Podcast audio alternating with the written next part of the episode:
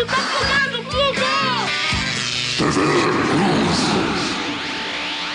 Simplan, companheiro revolucionário ultra jovem. Está no ar o seu, o meu, o nosso comitê revolucionário ultra jovem. Vai tomando conta da poltrona, papai. Dá um play, macaco. Dashing and daring, courageous and careless, faithful and friendly, with stories to share. All through the forest they sing out in chorus, marching along as their song fills the air. Gummy bears bouncing here and there and everywhere. E aí, Vez e Vez, eu sou o Caio Hansen e você está ouvindo o TV de Tubo, podcast sobre TV das antigas que faz parte da revista Jogo Velho. E aqui comigo no Comitê Revolucionário Ultra Jovem. Eide Tasaka, o velho. Então pegue seu guarda-chuvinha do Mickey e dá o play, Eide! Boa! Me dê sua força, pe... Hora de morfar! Cruze, cruze, cruze.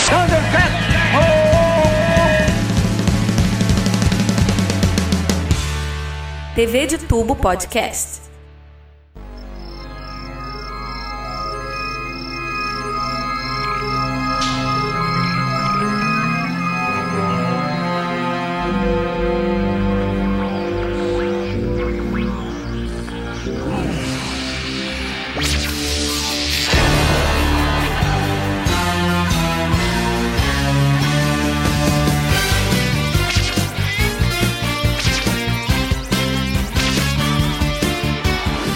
Saca, hoje é mais um clássico aí da infância noventista da gente, que a molecada aí tem uma nostalgia muito grande. Inclusive, é uma nostalgia muito similar à que a gente tem lá com a Rede Manchete. Eles até eram concorrentes de horário ali, né?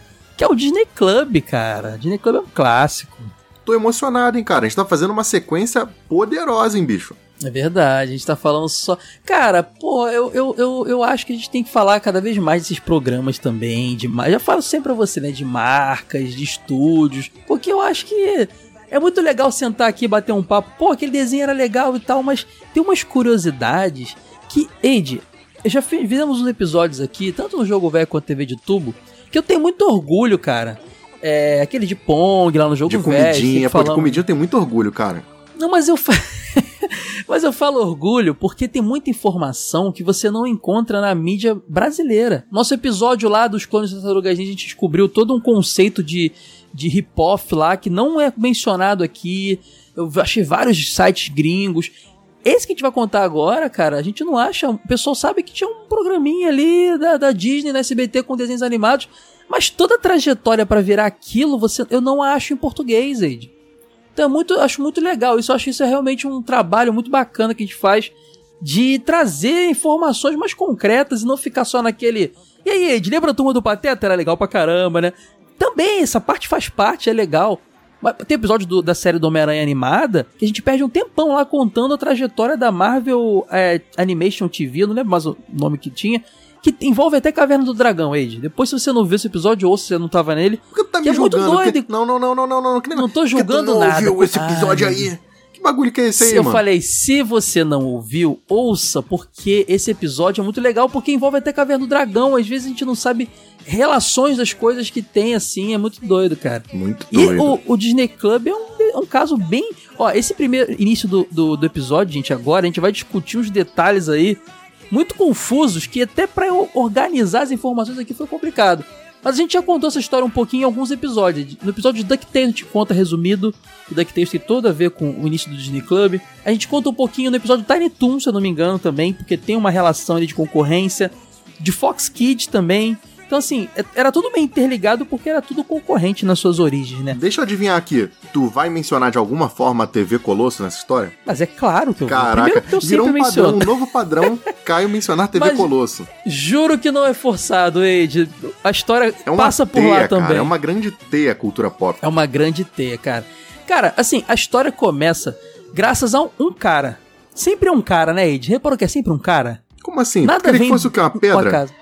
Não, sei lá, mas um grupo de. É sempre um idealizador, uma pessoa que pensa naquilo.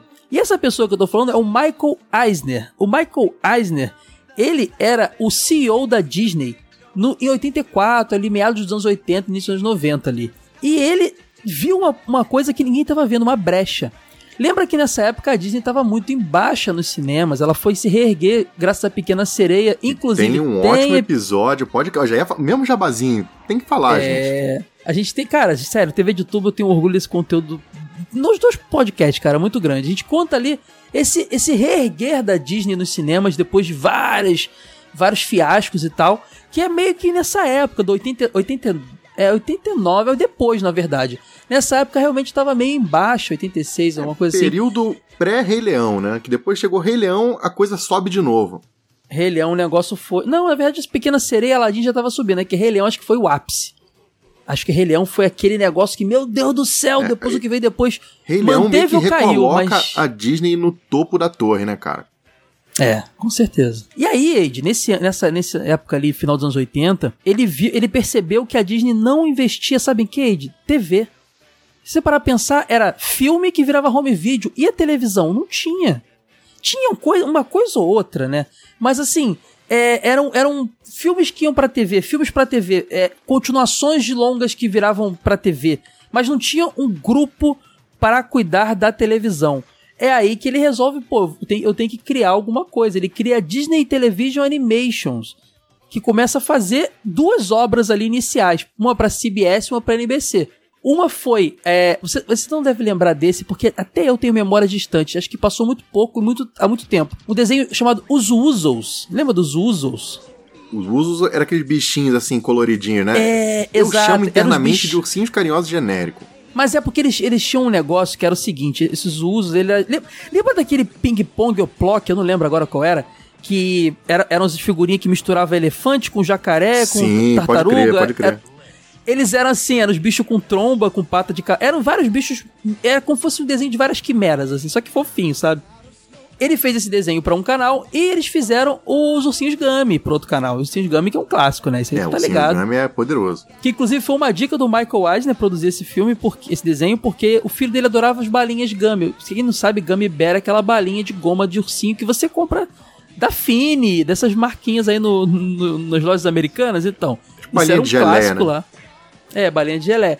E o Gummy, o Gummy Bear era famoso lá e deu origem a esse desenho, que a gente pode mencionar um pouquinho mais pra frente quando for falar dos desenhos que estavam no bloco Disney Club.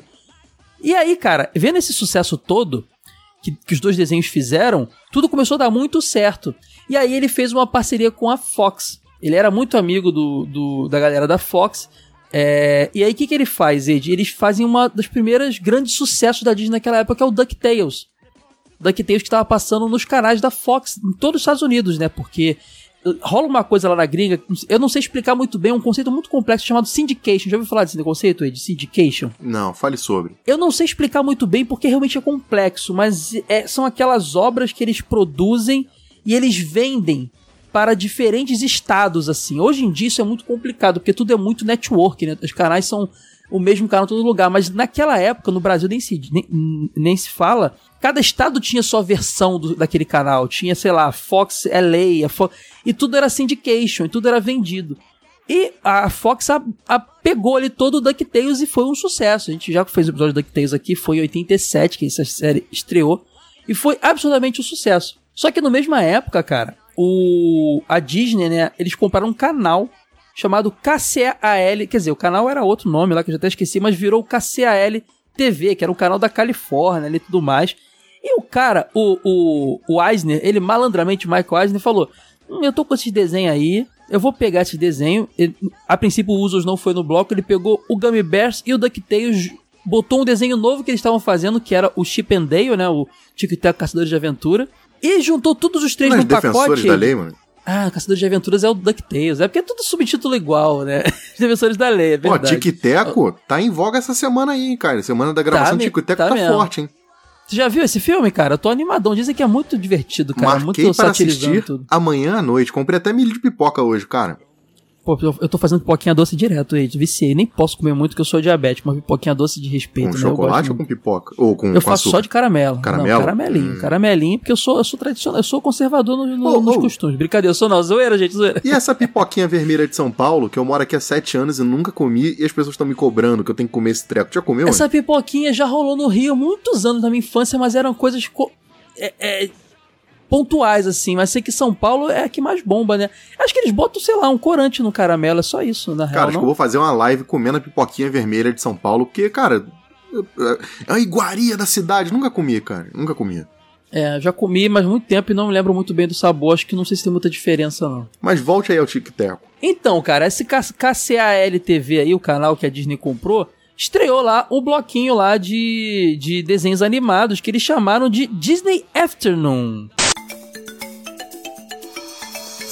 Come on in. Here's where the fun begins. There's so much to do. Ready just for you. Everybody's busy bringing you a Disney afternoon. Hey, can you feel the buzz? You gonna feel the buzz because everybody's busy, just a little dizzy, bringing you a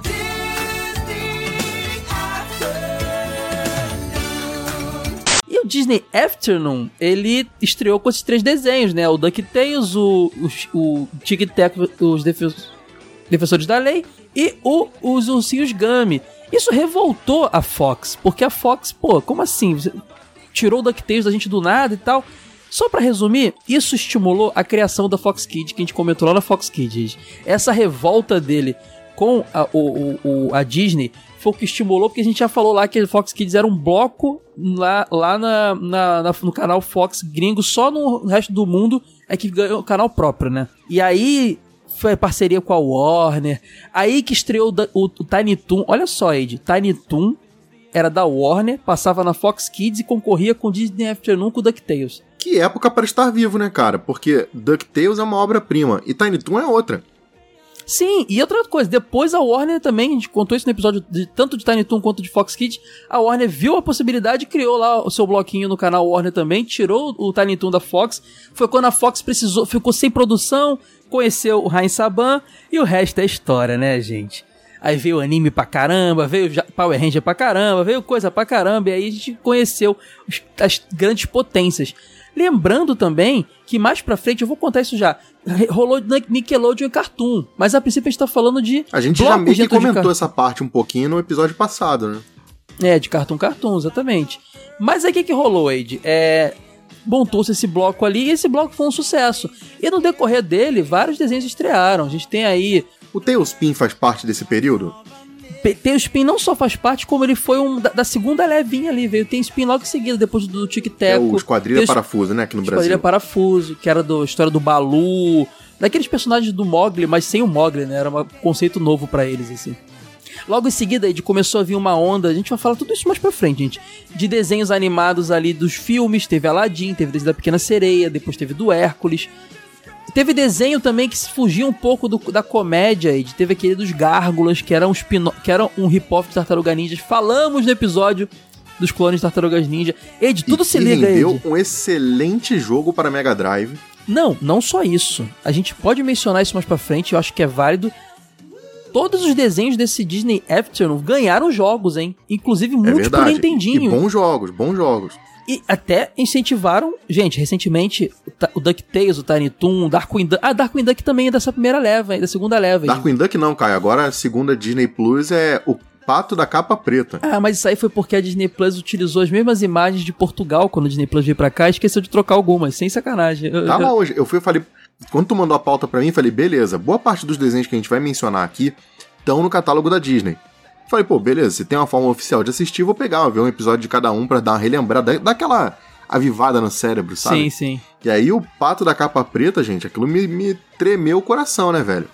É, muito engraçado. Mas faz, é, é quase que a tradução real, assim, né? Meio que adaptando, faz muito sentido.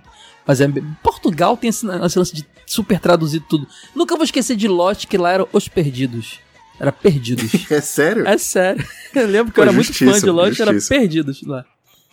Mas então, Age, é, é, esse bloco só cresceu, só cresceu, só cresceu. E mais pra frente, com o advento ali da TV a cabo, Cartoon e Nickelodeon bombando, ele estimulou a criação do Disney Channel.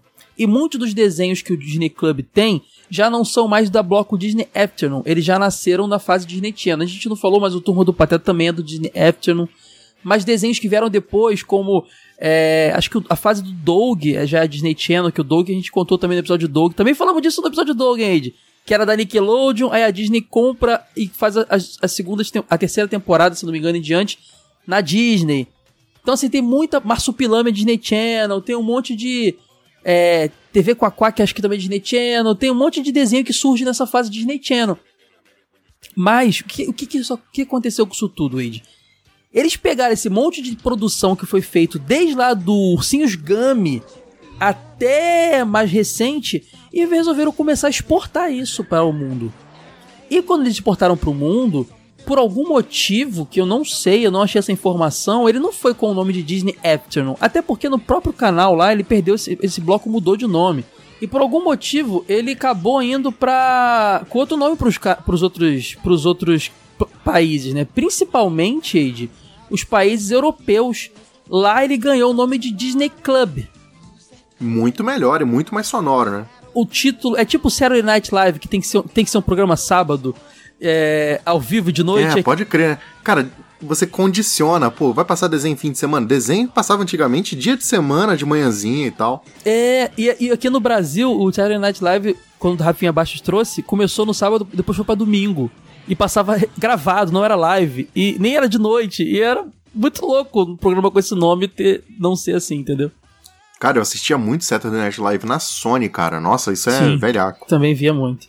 E na, é, no, ele, ele ganhou esse nome nos países da América só no Brasil, México, Equador e Chile. Outros lugares acho que ele foi como Disney Weekend ou nem foi. Na Europa foi em peso, Ed. Na França, Alemanha. Inclusive, alguns lugares ele teve é, formas diferentes de ser exibido também. Aqui, a gente vai dizer já já como é que o programa chegou. Mas na Suíça, por exemplo, ele foi apresentado por um trio de apresentadores. Em outros lugares era só um bloco de desenhos. A Disney até que dava muita liberdade ali para que as emissoras que adquiriam esse bloco fizessem da, da sua forma. Curioso pensar nisso, né? Mas você acha que hoje em dia, vamos supor, se ela vende um pacote de desenhos para uma emissora, você acha que ela permitiria que a emissora criasse um programa é, mas de uma forma livre, assim, sabe? Não. Sem a, ser, a de repente, nem, um formato. A Disney nem deixa mais os seus personagens terem. Por exemplo, a Disney unificou o Caco Sapo, virou Kermit. É da Disney agora o Muppet. É verdade. Ursinho Pooh, por Ursinho exemplo, Pooh, agora que era, era Ursinho Pooh na nossa infância. A, a, Sininho virou Tinkerbell no mundo todo. Star Wars, Ed. Foi antes da Disney, eu sei, mas Star Wars não é, deixou de ser Guerra nas Estrelas. Então, assim, rolou meio. rola uma necessidade de unificar e as coisas ficarem, é, como eu vou dizer, com uma marca internacional, que eu acho inteligente do marketing do negócio. Não, não vou Sim, negar. Sim, claro. Mas na época era realmente um negócio muito doido imaginar que. Ó, é que eu acho que você perde, Caio, espaço para criatividade pensando em cultura local. E por, o tema desse episódio aqui tem muito de brasilidade no meio do negócio. Pra caramba. Você sabe, de que cada lugar funciona de um jeito, né? Às vezes um formato claro. engessado de um jeito. Não, apesar do Brasil sempre receber enlatados norte-americanos, a gente tem esse padrão, a gente gosta muito da cultura de lá, é muito influenciado, mas, por exemplo, o Disney Club passou na Índia, na Indonésia, nas Filipinas e na Tailândia. Tá entendendo? Então, assim, é muito diferente a, a, as culturas, entendeu? É que é um programa infantil, né, cara? Então não tem muito como errar. Mas se fosse, por exemplo, um programa adulto, só nesses países aí que você falou, tem que tomar muito cuidado com o tema que você apresenta. Porque às Exato. vezes um país ou outro, a parada pode ser um crime brutal, tá ligado? E é, é uma frase, é, uma, é um trejeito, alguma coisa assim, que, tipo, em um país funciona e no outro não. Exatamente. Inclusive, uma coisa que o pessoal sempre confunde, Disney Club não é o clube do Mickey, tá, gente? Que é aquele programa já dos anos, desde os anos 50 ficou décadas no ar, que teve que era um grupo de criancinhas, era tipo um balão mágico gringo. Que teve a Britney Spears, o Justin Timberlake, o Ryan Gosling, essa galerinha aí. Não é o mesmo programa, tá? O Clube do Mickey era um programa lá que também acho que tinha desenho animado também tudo mais mas não é a mesma coisa do que o Disney Club. Disney Club é só uma marca que deram para exportar para fora dos Estados Unidos esse bloco de desenhos do, do Disney Afternoon. Tu quer ver uma parada? A gente tá falando sobre o formato do programa mudar para os países, e tu falou do Disney Channel, eu lembrei muito do Art Attack. O Art Attack no começo, quando ele passava na Disney Channel, eles só importavam, pegavam o formato do programa internacional, né? Uhum. E ele só era dublado aqui, beleza, era lá com o Neil Buchanan. E o programa, por mais que ele funcionasse, tinha coisa assim, às vezes até, tipo, as artes, os ingredientes que você precisava, os, os materiais, né? Eram coisas que não eram tão usuais. E aí, quando o programa passou a ter um apresentador brasileiro, já começando a ter, sabe, a, a e forma o Neil de aparecia comunicação. só em alguns momentos, né, também. É, né? o Neil aparecia quando fazendo os desenhos gigantes lá, Uhum. e algumas técnicas mais específicas, ou então quando ele interagia com aquela, com o coqueiro, com a estátua, mas às vezes era o próprio Daniel mesmo ali que conversava, o programa, ele, ele se tornou uma coisa mais orgânica pra gente. Mas você lembra, acho que você talvez não lembre, que essa fase do Neil no Brasil apresentando só dublado, não era no Disney Channel não, cara, era no Discovery Kids. Esse programa Ah, é? passou lá primeiro. Quando o Disney Channel estreou, já era com a fase com o Daniel. Tanto é, tanto Que é que eu vi na doideira, nossa. Discovery Kids e eu falava, caramba, mudou o apresentador. Aí quando apareceu, eu falei, ah, era esse cara aqui, o antigo. É, a, a, a Disney Arte Channel Ataque é- é- era bom demais, cara. é, inclusive, não sei se você lembra também, na época do Disney, do, do Discovery Kids, aparecia escrito Arte Ataque, mas o desenho chamava, o programa, né, na, na, na- no comercial e na revista, tinha revistinha, gente, eu tinha Acho TVA. era Arte Mania, não era Arte isso? Mania, é. A gente Pode não tinha crer. canalzinho pra ver a programação, não. Era uma revistinha, tá? Da NET, da TVA, que você ia lá, página Você sabe que eu procuro isso até hoje, pra, pra- às vezes pra pesquisar uma Eu pauta, sou doido alguma pra coisa, ter programação. de- É muito É, legal. não tem PDF disso, cara. É legal pra caramba, era muito roots, né, cara? Assim, pra- Eu tô pensando, Caio, quando tem que ter espaço, né? E um dia dar um, um- dar um passeio nos sebos, você não precisa ter a coleção completa, porque isso é coisa de maluco. Um exemplo lá Mas pelo só, né? É, algumas, cara, pra, pelo menos, sabe, ver como era a programação e tal, acho como legal se encaixava. Não, e às vezes Pô, até vale a demais. pena aí de que tem, umas, tem uns receptores de TV a cabo aí que eles são tão lentinhos no sistema que eu até prefiro passar a página que eu vou mais rápido, sabe? Pra, pra achar o programa. Mas então, era arte mania. Então a Disney Channel, quando chegou, ela meio que a- adaptou. Mas antes da Disney Channel chegar no Brasil, Wade, demorou, tá? Isso foi só no 2001, se eu não me engano. É, 2001 só. Antes, a Disney tinha algumas ações no Brasil. Primeiro que ela tinha um bloco na net, não, perdão, na DirecTV na TVA chamado Disney Weekend. E eu via no- na TVA. Era um canal que ficava preto a semana toda a, a imagem, mas sexta-feira, se eu não me engano, às seis da tarde, ele começava o Disney Weekend e ele só saía do ar domingo à meia-noite. Você lembra desse canal, desse Disney Weekend? Você não tinha TVA nem DirecTV, né? Eu, não, eu tive, eu tive TVA mais ou menos nesse período aí que você tá falando, 2000, 2002, assim. não, mas é que tá. disso. Não, era 90 e pouco. Foi 2001, ele acabou pra vir Ah, não, Channel. 90 e, pouco, 90 e pouco eu tive net só. Então, na net não tinha. E esse Disney Weekend ele passava alguns desenhos já da fase. é, já do, do bloquinho lá do Disney Afternoon. Passava Ursinhos Gummy, Aladdin, Carmen Sandiego. Passava também séries, Blossom, O Mundo é dos Jovens, que foram pra SBT. E passava os, os longas da Disney. Então, assim, era demais, assim. Dava sexta-feira de tarde, eu ligava ele pra ficar vendo Disney pra caramba, assim, as estreias e tal. E eram Que os mesmos, eram os mesmos programas, Ed, que passavam nas, nas emissoras abertas também. A Globo passou Carmen Sandiego, passou Ah, mas Aladdin. dane-se, o o lance é o horário, né, cara? É, e você poder ficar o fim de semana inteiro vendo, né? A SBT passava o Blossom, o Modelo dos Jovens. Lembre-se que não era uma época que você falava assim, quero assistir esse desenho e você dá play no desenho, era o que tava passando. É, esse Disney Weekend já era uma parceria com a DirecTV TVA pra testar uma entrada da Disney Channel no Brasil. Lembrando que a Disney Channel tava fazendo esse teste em toda a América Latina. Ela, ela só tinha entrada fora dos Estados Unidos, além de Europa e tal, no México. O resto da América Latina não tinha. Era isso e outra parceria. Por quê? Ela vendeu o bloquinho Disney Club primeiro pra Globo. Muita gente pensa que estreou na SBT lá no Disney Cruise. Não, gente. A Globo primeiro exibiu o Disney Club entre 93 e 95 aos domingos.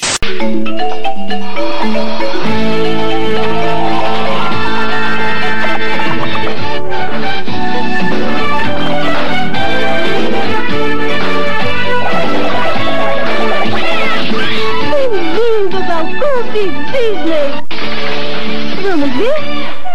Era um blocaço de desenhos seguidos e foi nessa época que eu vi primeiro o Tic Tac, o Darkwing Duck, o DuckTales. O DuckTales primeiro foi na SBT, depois foi pra Globo. É, eu lembro do DuckTales no SBT, mas o Tic Tac pode crer, Caio. É. Verdade. Tudo nesse blocão. Era o bloco, blo- era bloco Disney Club, às vezes era o Walt Disney também que aparecia lá, eles apresentando e passava também desenhos do Mickey antigos, aqueles desenhos Ah, do passava aque- aqueles do Pato Donald com o Tico e Teco antigaços, É, assim, lembra aquele- a introdução no- azul do Pato Donald? Pateta no Trânsito, Pateta nas Olimpíadas. Era um apanhado de coisa da Disney, mas já eram os desenhos do Disney Club, já era esse bloco contratado. É, você falou de Disney pra TV, a primeira lembrança que eu tenho são esses desenhos, devem ser década de 60 por aí, bem antigos. Pois é. E, e aí, de- mas isso aí já passava muitos anos também no Brasil, né? Antes do Disney Club Passava existir. É, antes Na mesmo do Xuxa, Disney After não existir lá fora. E aí, Ed, veio em 96, dentro da TV Colosso, um novo conceito de Disney Club. E foi muito legal, porque, mais uma vez, gente- o nome era Disney Club, tinha o loginho Disney Club e tudo mais. E aí aparecia uma, uma inserção diferenciada, como a gente falou que alguns países tinham. Como era na TV Colosso e o grupo que fazia os fantoches, os mecatrônicos lá, eram os sem modos, que a gente já falou aqui no episódio de TV Colosso também. Falamos de Disney lá também, ou perdão, de Disney Club lá também. O Disney Club passou a ser um bloquinho dentro do TV Colosso, feito com um fantoche é, que era o, o Zé Carioca, só que infelizmente os sem modos eles não tiveram muita autonomia, a Disney mandou o fantoche prontinho, mas muito bem feito. Era legal porque era o Zé Carioca, nosso personagem brasileiro, apresentando uma espécie de talk show a lá Jô Soares, sempre com um apresentador novo da Malhação, alguém assim, um ator assim.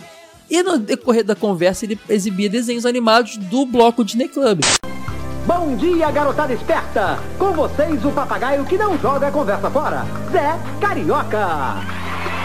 É, é isso aí, rapaziada! Se tem uma coisa que eu gosto é de conversar. E eu acho um desperdício jogar a conversa fora. Haha! Bem-vindos ao Disney Club, o programa que só não é mais legal por falta de espaço, não é, gente boa? Fala a verdade. Hoje você tá com a corda toda, hein, Zé? Claro, meu irmãozinho, é que o final de semana, o final de semana tá prometendo.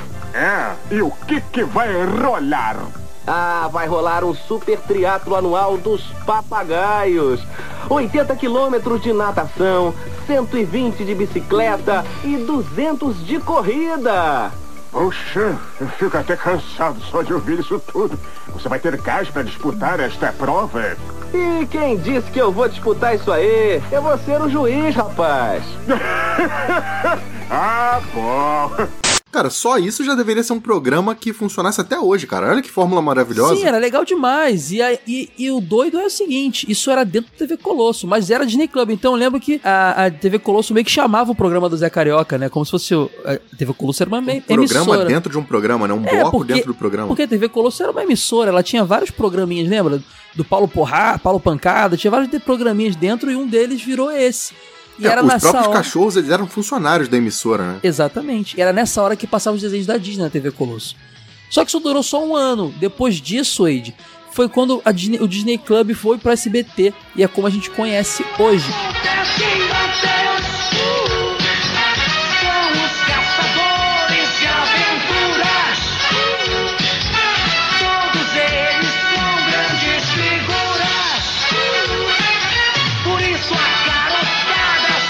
Os Caçadores de Aventura.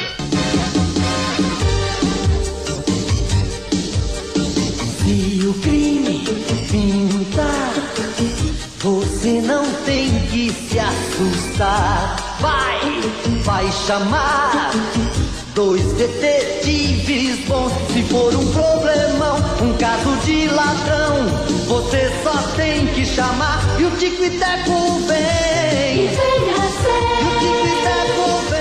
Você está ouvindo o TV de Tubo Podcast. A Disney percebeu que o bloco, o, o, o canal, é, entre aspas, só de fim de semana, Disney Weekend, não era suficiente para testar o Brasil para um Disney Channel. Então ela primeiro ofereceu para a Globo um projeto maior, de um programa maior, a Globo não quis. Até onde eu sei de informação, a Globo não quis, ela ofereceu para SBT. A SBT topou e aí eles levaram o formato Disney Club para o SBT. Só que a SBT é, veio com várias ideias, a Disney foi dando corda. E aí, cara, eles chamaram nada mais nada menos do que Cal Hamburger. Cal Hamburger, pra quem não sabe, é só o criador do, TV, do Castelo Ratimbum, cara. Um dos caras mais geniais de programa infantil do Brasil, Ed. É imp- impressionante o, o talento desse cara. Não, E também é importante lembrar que essa época, Caio, o SBT tava investindo com tudo. Em filme, em desenho animado. Tava mesmo, tava mesmo. Tava forte. Foi o período que passou até acho que Titanic passou no, no SBT, cara. Sim, cara. E aí, cara, é dirigido pelo Renato Fernandes e produzido pelo Cal Hamburg e pela Ana Mui Laerte, uma dupla consagrada da TV Cultura que fez um monte de programa lá. Eles criaram o Disney Club. E eles foram muito inteligentes em criar, acharam muito genérico o Disney Club e criaram dentro do programa um outro programa, que era o TV Cruz.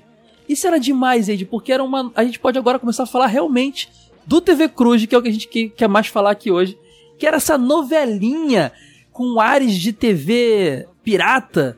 Não TV pirata o programa, mas uma TV pirata mesmo, que invade o sinal da TV, que no caso era a SBT, né? E, e passava de segunda a sexta às seis da noite, entre seis e sete horas. E era concorrente do bloco de animes da Manchete, que tava já chegando no seu final ali, né? Que eu acho que lá pras sete e pouca que passava o Yu Hakusho e acabava, né? Mas assim, o final da fase anime da Manchete, ali no fim dos anos 90, eu lembro que eu já tava vendo muita reprise e foi perfeito chegar ao Disney Club, porque eu já não aguentava ver o mesmo Super Campeões de novo. Ah, não, não, não, não, não, não. Vai criticar super campeão na minha frente, não. eu tô só recriticando que chegou uma hora que tudo tava reprisando muito, né? Os Ah, tokusatsu. e eram os poucos animes. episódios também. O Yu Yu, acho que já tinha acabado, já tava na reprise também Não, nesse o período. Yu Yu, ele, ele foi até o fi- ele, ele O episódio inédito dele foi no final da manchete, mas é porque ele fez igual Cavaleiros, né? A saga do Yomi ficou guardada e ficou reprisando. É, eles seguraram um tempão. E, É. quando, e quando soltaram também fizeram um baita de um alarde. Pois é, exatamente. Mas aí o que acontece? Era, um- era uma rivalidade muito legal. Eram uns desenhos muito legais, assim, diferente do que a gente tava vendo no outro canal, né? Que era a porradaria e tal. Ali era uma comédia. Eles estrearam com Turma do Pateta e Timão e Pumba. E um pouco depois veio o TV Quack, que é o TV Quack na gringa, né? E o Marsupilame. Então esse era- esses eram os meio que os o início ali de tudo. E esse conceito, Age, da televisãozinha pirata ali, era muito legal. Não sei se você lembra, mas tinha um, um ar de. de. é, sindicato. As crianças que estavam exigindo seus direitos. Eles eram os ultra jovens, comitê, o CRUJ, Comitê Revolucionário Ultra Jovem. Isso era muito maneiro, cara. Chuca, que lugar é esse?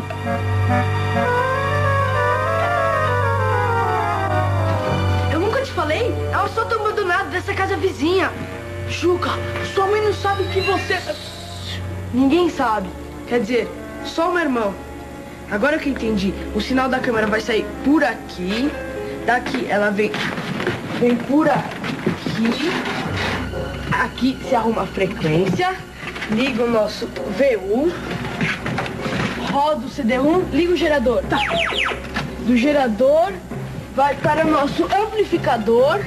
Do amplificador finalmente vai até a nossa antena parabólica. Caramba! E quando o sinal sair por aqui, o Brasil inteiro vai estar plugado na gente. Quer os adultos queiram ou não queiram. Companheiro, tá na hora de entrar no ar. Espia a TV da vizinha da frente, corre! Juca, você não vai acreditar! A televisão da Dona Nena tá desplugando, tá desplugando, tá desplugando! Plugou, plugou! Juca, você tá no ar! Espera aí, companheiro! Eu ainda não me disfarcei! Espera aí o quê, Juca? Eu não fiz nada! Alô, companheiro!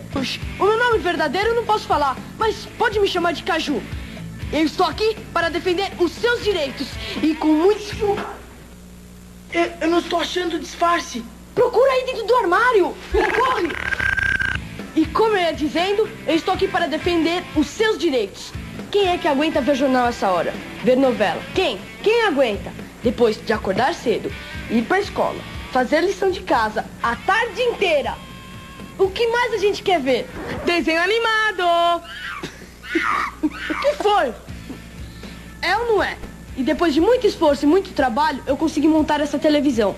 E vamos começar a transmissão estourando a bola do chiclete. Caio, eu tô lacrimejando aqui, primeiro, de lembrar que, olha só como as coisas mudaram, né, cara? A, a molecada tinha dois grandes blocos de desenho na programação diária. À noite, Então você tinha à desenho noite. de manhã e desenho à noite, cara. É, de manhã tinha os Olha como clássicos as da coisas mudaram, Globo, velho. SBT, tudo mais. E à noite a Manchete e SBT também fazendo, trazendo mais desenho. Ah, a CNT também tinha um programa infantil que ia até o comecinho da noite. Ah, tinha pra caramba. Não, e, e- e o lance todo é o seguinte, Ed, publicidade infantil da- vendia muito na época, né? E depois, quando Sim, com sim. a proibição dos comerciais de, de, de brinquedos nos programas infantis, aí era óbvio que o negócio ia morrer, né? E a TV a cabo também veio pra as crianças se distraírem. Com o streaming, então, aí não tem mais jeito. Mas uma curiosidade que pouca gente sabe: esse Comitê Revolucionário Ultra Jovem, esse termo Ultra Jovem, vem de um livro do Carlos Drummond de Andrade, O Poder Ultra Jovem. Fica essa curiosidade. Caraca. É. Cara, nossa, é profundo isso. Cal Hambúrguer, né, cara? A vida TV é cultura, gente. TV cultura é cultura. O cara trouxe pra SBT cultura. Profundo, profundo. Bonito, bonito. Os personagens eram muito interessantes, né? Você tinha um trio de meninos ali que eles tinham várias re- reivindicações, e uma delas, Ed, era queremos desenhos animados no horário da novela. Porque a concorrente Globo tava passando novela e a Manchete também, Mandacaru, Chica da Silva, era a hora das novelas, né? E aí, cara, eles queriam que tivesse desenho animado pra criança. Chega de criança ficar a noite sem programa pra assistir. E aí eles eram o Juca, né? O Guelé, os dois irmãos, e o, o Macarrão, né? O seu melhor amigo ali. Eles usam os codinomes ali. O Juca bota uma máscara de zorro e inverte as, as, vo- a- as sílabas e vira caju. O Guelé bota aquela. aquela aquele, Ele vira um português, sei lá que diabo é aquilo, cara. Não, Bota uma é boininha aquele com pe- bigode. é a, é a máscara do Groucho Marx, aquele personagem clássico do cinema lá, que é o narigão com, sob- com óculos de sobrancelha grossa e tal. Pô, mas ele bota tipo uma boininha na boininha que ele bota. Ah, ele mistura tudo, né, Ed? Porque tá- pega o que tem lá. O legal desse programa é que, é que parecia mesmo, não tanto, mas parecia mesmo É, que era... tinha, tinha um chiado, tinha um defeitinho, um glitch pra mostrar que era É, tipo. parecia- Entramos na programação do SBT Não era, aquele, aqui. não era aquele, aquele figurino bem feito. Parecia mesmo que os moleques pegaram qualquer coisa na- na- no armário e botaram. Ele vira o chiclé porque a comida favorita dele é chiclé. e o macarrão, que já tinha um nome bom pra isso, né? Ele bota a máscara de macaco, por isso ele vira o macaco. E é muito Lembrando engraçado, que eles cara. usam esses disfarces, né? Porque como é uma TV pirata, eles não querem revelar a identidade deles, né? Sim, e, e a plot no início da, da série era muito. Era um- tudo muito simples. Eram roteiros simples que podia ser eles três ali naquele. que eles iam pra um esconderijo no sótão da, do- da casa, né? Onde eles tinham montado uma antena. Uma antena, antena artesanal com guarda-chuvinha do Mickey e do Guelé. Pra poder invadir o sinal da SBT e passar os. Eles mostravam, eles tinham os VHS da Disney. Os nossos desenhos animados. Então, assim, imagino que eles tivessem um catálogo enorme de desenho, né? Eles fugiam dos agentes da TV. Lembra? Eles não podiam ser pegos pelos agentes da TV, por isso que eles se escondiam. E era muito maneiro, Pois cara. é. Todo esse conceito era muito legal. A gente pode aqui resumir muito é, os, os- os primeiros anos, assim, os primeiros três anos da, da Disney Club, que pouca coisa mudou. Estrearam desenhos cada vez mais novos, a gente vai falar já já dos desenhos no bloquinho final. Mas depois tem a introdução da Maluca, que é a Malu, que ela, ela entra de paraquedas lá pelo buraco da antena e ela inva- é, rastreou o sinal da TV pra exigir que tenha mulheres na programação. Olha que legal. E todo mundo chamava ela de maluca e ficou maluca, porque Malu, maluca, e ela botava uma peruca colorida, ela era bem, bem animada, assim. É, ela- ela era uma coisa meio Rita Lee, assim, né? Porque os meninos, eles, eles tinham a fantasia deles, assim, mas era uma coisa meio normal, uma escala de cores normal. E de repente Exato. chegava com aquela coisa gritante, um óculos colorido, peruca e tal. Dá uma animada no Eu negócio. acabei não falando, mas o Diego Ramiro, que fazia o Juca, é, e depois ele fez um monte de coisa aí. Ele fazia muito comercial, muito programa na TV Cultura e tudo mais. O o Leonardo Sierra Monteiro. O, o macaco era o Kaique Benino. E o Kaique Benino tem uma curiosidade, cara. Ele, ele meio que. Ele sai da série porque ele meio que fica mais velho, mais, mais adolescente antes dos outros. Depois ele sai da série. E ele meio que renega esse passado, assim, porque vários reunions que tiveram, Danilo Gentili e tal, ele nunca tá. Ele hoje é DJ de rap. Ele faz beats pra vários rappers e tal. DJ Kaique, famosíssimo, ele só faz. Ele é muito bombado aí no meio do rap, assim, de fazer. de- ele faz coisa pra muito rapper grande no Brasil e na gringa. E pelo que eu já vi falando pro Projota, pro Rashid, uma galera, pelo que eu já vi falando, se você for falar com ele sobre a época do Cruz, ele meio que não curte, não. então, assim, o cara Pô, não, não assim, eu não- quem sou eu pra julgar o cara, mas é meio que uma pena, né? Porque o, o trabalho dele impactou a vida de muita gente, inclusive a nossa, Meu né? irmão, se eu fosse ele, eu seria o DJ macaco, eu ia tocar só com máscara de macaco. Vai bombar pra caramba. Pode crer, né? Justo. Ah, e a maluca, cara, ela também não é uma pessoa muito desconhecida, não. Ela é a Jussara Marques, que é dubladora, cara. Ela já, já tava começando sua carreira de dublagem na época. Ela é a voz da Pan, do Dragon Ball GT. Ela fez muita coisa que legal. doido! É, a maluca é a Jussara Marques. Até hoje ela dubla, vira e mexe. Se jogar Jussara Marques dubladora, você vai ver altas entrevistas dela no YouTube aí falando de dublagem. Depois Que teve maneiro. umas mudançazinhas também, quando o macaco sai e entra a pipoca, que é a Ana P, e ela gosta de pipoca. Ela foi uma coleguinha que foi fazer trabalho de casa na casa do Guelé, ela é mais novinha também. Ô, Caio, Caio, para, para, parou, parou. Ah. Se você entrasse na TV Cruz, Caio Hansen, qual seria seu nome, seu pseudônimo lá dentro? Caramba, não sei. Não faço ideia. Não, não tenho nenhum. Qual seria o teu, Ed Tasaka? Acho que eu seria o Boladão. Você não é nem um pouco Tá boladão. ligado? Mas eu seria o boladão assim. Vai lá, chegou o mal-humorado, o cara que. Passa logo o desenho, vai, bota o desenho aí. Vamos fazer o é um seguinte, negócio assim, Ed, meio vamos fazer o teatral. seguinte. Ouvintes, digam Diga-me. nos comentários qual seria o meu codinome, e o do Ed também, no Cruz. Quero saber. Aposto que não vai ser boladão. Pronto, botou na mão do ouvinte, vai ser um bagulho bem bizarro, vai ser o macarrãozinho. Macarrãozinho. E aí, cara, a Ana P, ela, ela, ela, fa... ela tava fazendo um trabalho de escola lá no. no com, com Guelé. Ela era da, da classe do Guelé, né? É, e ele não gostava dela, tinha aquele negócio de menino que não gosta de menina, preconceitos aqui, e aí ela acaba invadindo lá, bota o nariz de palhaço, chama pipoca e ela vira apresentadora também. É, o bem pior na sa... disfarce de todos, né, cara? Ela bota um nariz de palhaço pra se disfarçar. Pois é, e é bem na saída do macaco. E tem um episódio mó legal que ele passa pra ela o. Porque tem, um, tem um- uns. Uns bordões, né? Por exemplo, o, o Caju sempre falava: Tá começando o seu, o meu, o nosso Comitê Revolucionário Ultra Jovem. E quando ele ia começar o desenho, ele falava: Dá o play, macaco. E aí ele passa pra pipoca o poder do play, lembra? Ele passando pra ela, aí ela dá play pipoca depois que que o macaco sai, fica esse quarteto. Chega a entrar um, um, um, um- outro personagem depois que é o Rico, que é o menino rico também, que ele também invade lá de paraquedas e ele tinha uma máscara de Cara, cachorro. se o menino rico pode ser rico, cara, não, eu posso ser o boladão, gente. Ele era o Henrico e ele era realmente filho de gente rica e ele virou o rico. E ele tinha uma máscara de o cachorro. ator era filho de gente rica? Não, o personagem. Tanto é que quando Ah, ele sai tá. da série é porque eles vão se mudar pra Miami e tal, tem toda uma história. A série dura um bom tempo ali, uns bons três anos ali, cada vez com de- mais desenhos novos, com o tamanho do bloco aumentando, a ponto de encostar no Chiquititas, porque eles tinham interesse que, de levar audiência pra Chiquititas, que era a novela que tava estreando, que foi um sucesso, que eu adorava ter que falar de Chiquititas aqui um dia. Chiquititas, Chiquititas merece episódio, inclusive, Caio. eu Sozinho tava vendo uma ela. entrevista da Jussara Marques e ela conta que no período que ela tava fazendo teste pra participar do Cruz, ela também fez testes para Chiquititas. Olha e só. aí ela disse que ela preferiu trabalhar no Cruz. É, porque pra Argentina, né, devia estar ganhando igual, e pra Argentina dava trabalho, que era tudo filmado lá, elas moravam lá, você sabe, né? É mesmo? É, elas foram morar com os pais lá. Mas a gente vai falar tudo isso um dia aqui no episódio de Chiquiti- de Chiquititas. E aí ela fala que quando ela entrou pro Cruz, é, ela, ela passou meio que por um período de experiência, mesmo quando ela já tava no ar, Caio. Tanto que ela comenta que o nome dela não aparecia na abertura do programa, só no encerramento.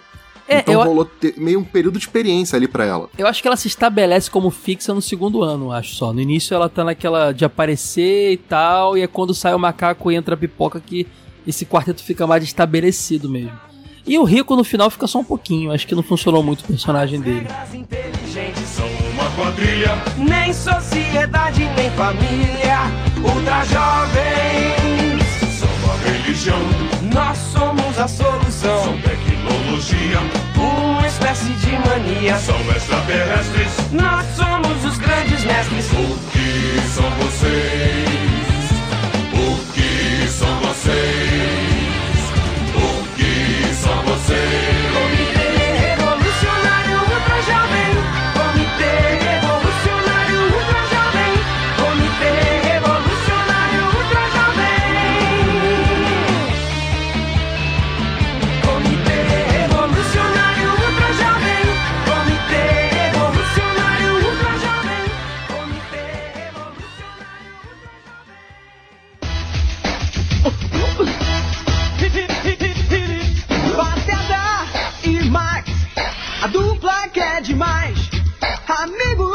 De fé, com eles tudo vai dar pé.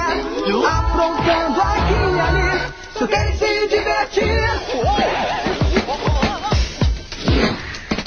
Vamos todos juntos, é a turma do Pateta. Todos juntos,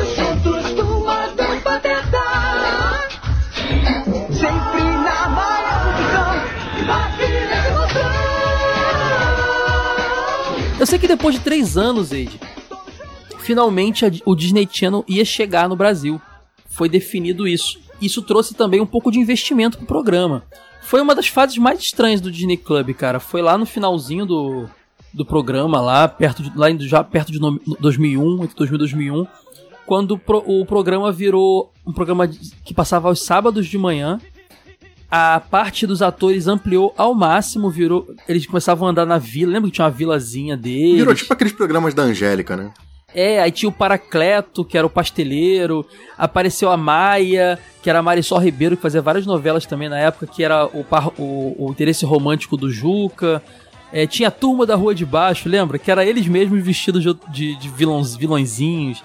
Aí eles tinham a Trube, que era o, a, a TV da turma da Rua de Baixo, que era com, pra concorrer. E era mó doideira, Isso é assim. uma parada que tinha muito, cara, esse negócio da turma da rua de baixo, não sei o que, na, na- nos gibis da Mônica. Sim, Que pô- tinha uma rivalidade entre o bairro do Limoeiro e o pessoal da rua de cima, que tinha um Tonhão e tal. Me, quando pass- começaram a passar isso, eu falei, cara, não é possível que isso não veio da turma da Mônica, cara. Isso é uma coisa que rolava entre crianças, né? Rivalidades de ruas. Isso rolava no passado que hoje, com, com tanto condomínio e tal, e gente da rua. Rivalidade de prédio, né? É, não tem mais tanto, mas ao mesmo tempo, com certeza teve influência da turma da Mônica na hora de criar essa, essa, essa galerinha específica. Só que durou ali esse, esse, esse ano de 2001 só, e 2002 ali, só que, Ed, esse, esse período foi exatamente o período que a Disney Channel tava no Brasil, né, chegando. E o Disney Club passava sábado de manhã e passava na Disney Channel, no Disney Channel também. É, eu lembro que esse- essa fase do Disney Channel com, com novelinha grande passava lá, passava o Arte Ataque brasileiro que você falou. Tinha um programa lá chamado Zapping Zone, lembra? Que era um programa tarde. Lembro, claro. Que era meio a MTV das crianças, que era É, era, uma, era uma coisa mais radicalzinha adolescente de, da É, Disney. Pré-adolescentezinhos, eles eram maiorzinhos ali e tal, e ficava. Eu acho que não tinha nem desenho, era, era tipo eles. O Zapinzone não era, não, foi, não era feito depois com aquele menino que virou tipo o garoto propaganda da. Não lembro se da, da Net ou da DirecTV ou da É, Sky. o, o- ele, ele, é- ele é stand-up comedy, Robson Oliveira, ele é stand-up comedy. Ele foi da, foi da Malhação também. Ele, era ele. Então, era ele, né, Um menino e duas meninas, depois foi trocando também os apresentadores. E era negócio tipo MTV mesmo. Você ligava pra fazer, participar de jogos lá com eles, passava clipe, passava um monte de coisa assim e tal. E, acho que passava séries também durante o Zapinzone, séries mais adolescentezinhas assim e tal. E a Disney Channel veio com força pra fazer programação brasileira. E eu acho que essa incrementada no Disney Club foi meio que pra isso também, né?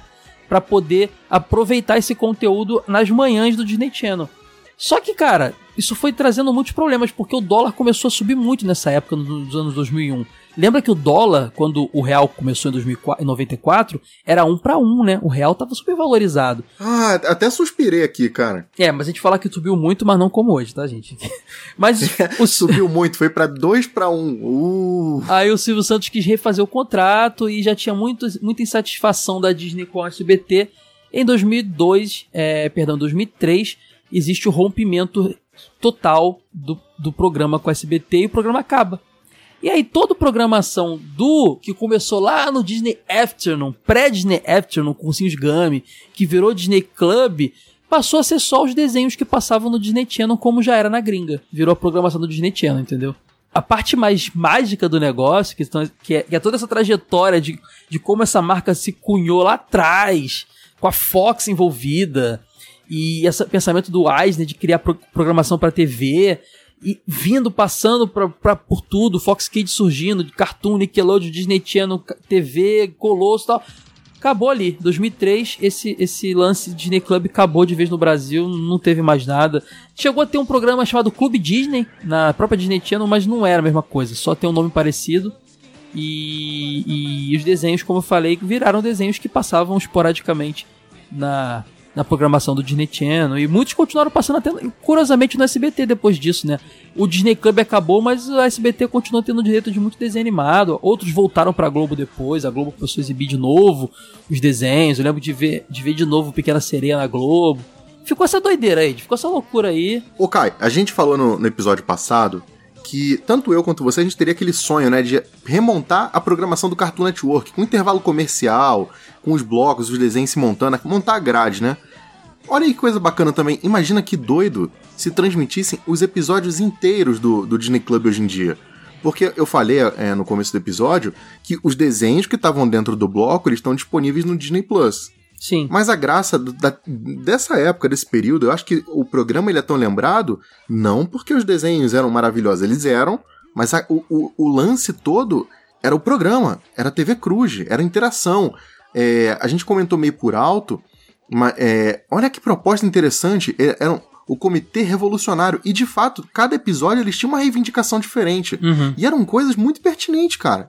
Na época, assim, a gente não dava muita bola, mas eu vi uma entrevista do próprio Diego Ramiro, dele falando do quanto é, ele demorou pra absorver tudo aquilo que eles falavam, mas são coisas que funcionam pra ele até hoje enquanto adulto. Ele tava contando que ele tem um filhinho pequeno e que o filhinho dele é, não quer cortar o cabelo. E ele falava assim: Não, cara, vamos lá, tem que cortar o cabelo, teu cabelo tá muito grande. E aí ele teve um estalo e lembrou de quando ele era mulher que fez o programa, tem um episódio que eles falam: é, é, Vamos defender o direito da criança a cortar o cabelo quando ela quiser. E aí ele falou: Cara, olha que doido isso, agora eu tô no papel do pai querendo cortar o cabelo do meu filho e ele não quer cortar.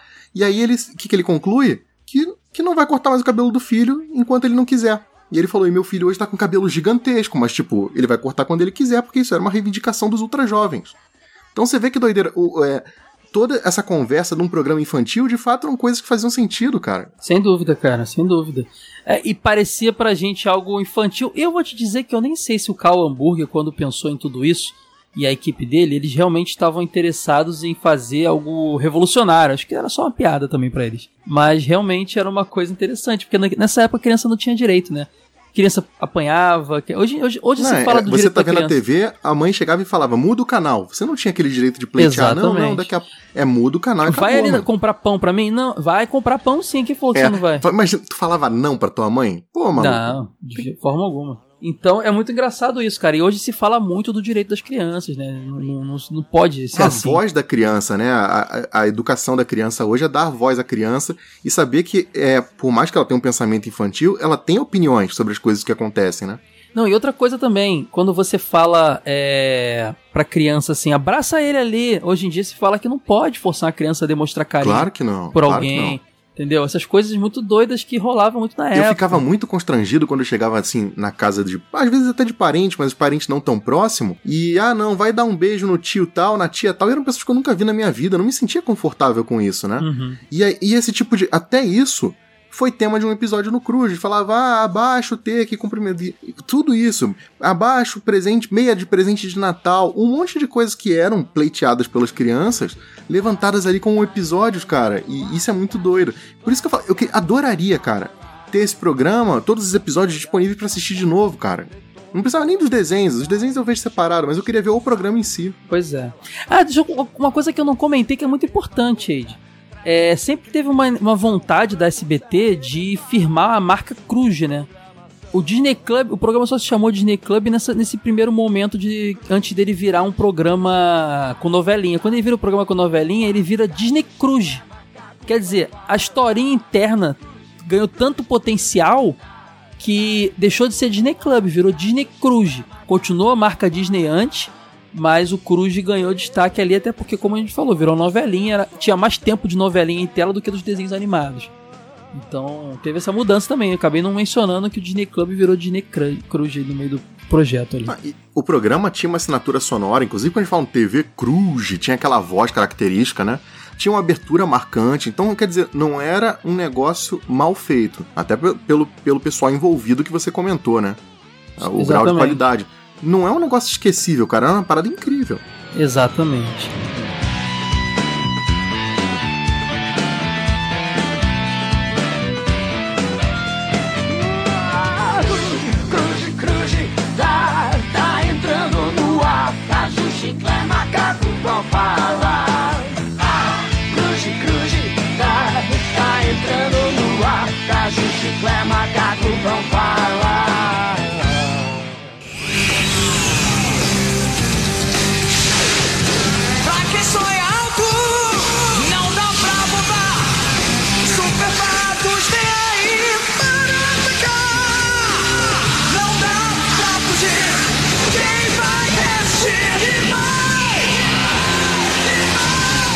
TV de Tubo Podcast. Ei, vamos relembrar uns desenhos que rolavam naquela época? O pessoal tá esperando por isso. Tá nada, cara. O pessoal que ouviu a gente falar sobre, sobre os personagens mesmo do, do Cruz, que é muito mais legal. É, mas a gente já falou não, de tô tudo. brincando, tinha muito desenho bom, cara. não, muito. eu, eu gostava do Cruz, mas eu via pelos desenhos. Então Como faz aí teu programa. top 3. Fala, fala o top 3 aí, só pra eu ver se o teu gosto bate com o meu. top 3 é complicado porque. Eu gostava Ah, muito. que gostava de todos? Não, não, não tem como todos. Ah, tem alguns aqui, Ed, que passaram primeiro na Globo, que eu já gostava antes, na fase, na fase, na fase é, da TV Colosso. Por exemplo, os Gárgulas. Eu adorava. Gárgulas. né? O Gárgulas tinha uma aura meio, meio Batman, assim, né, cara? É, ele tinha tudo a ver com aquele Batman Animated Series, meio Tartaruga Ninja. A gente comentou isso no episódio lá que eu falei dos clones de Tartarugas Ninja. Eu gostava muito desse.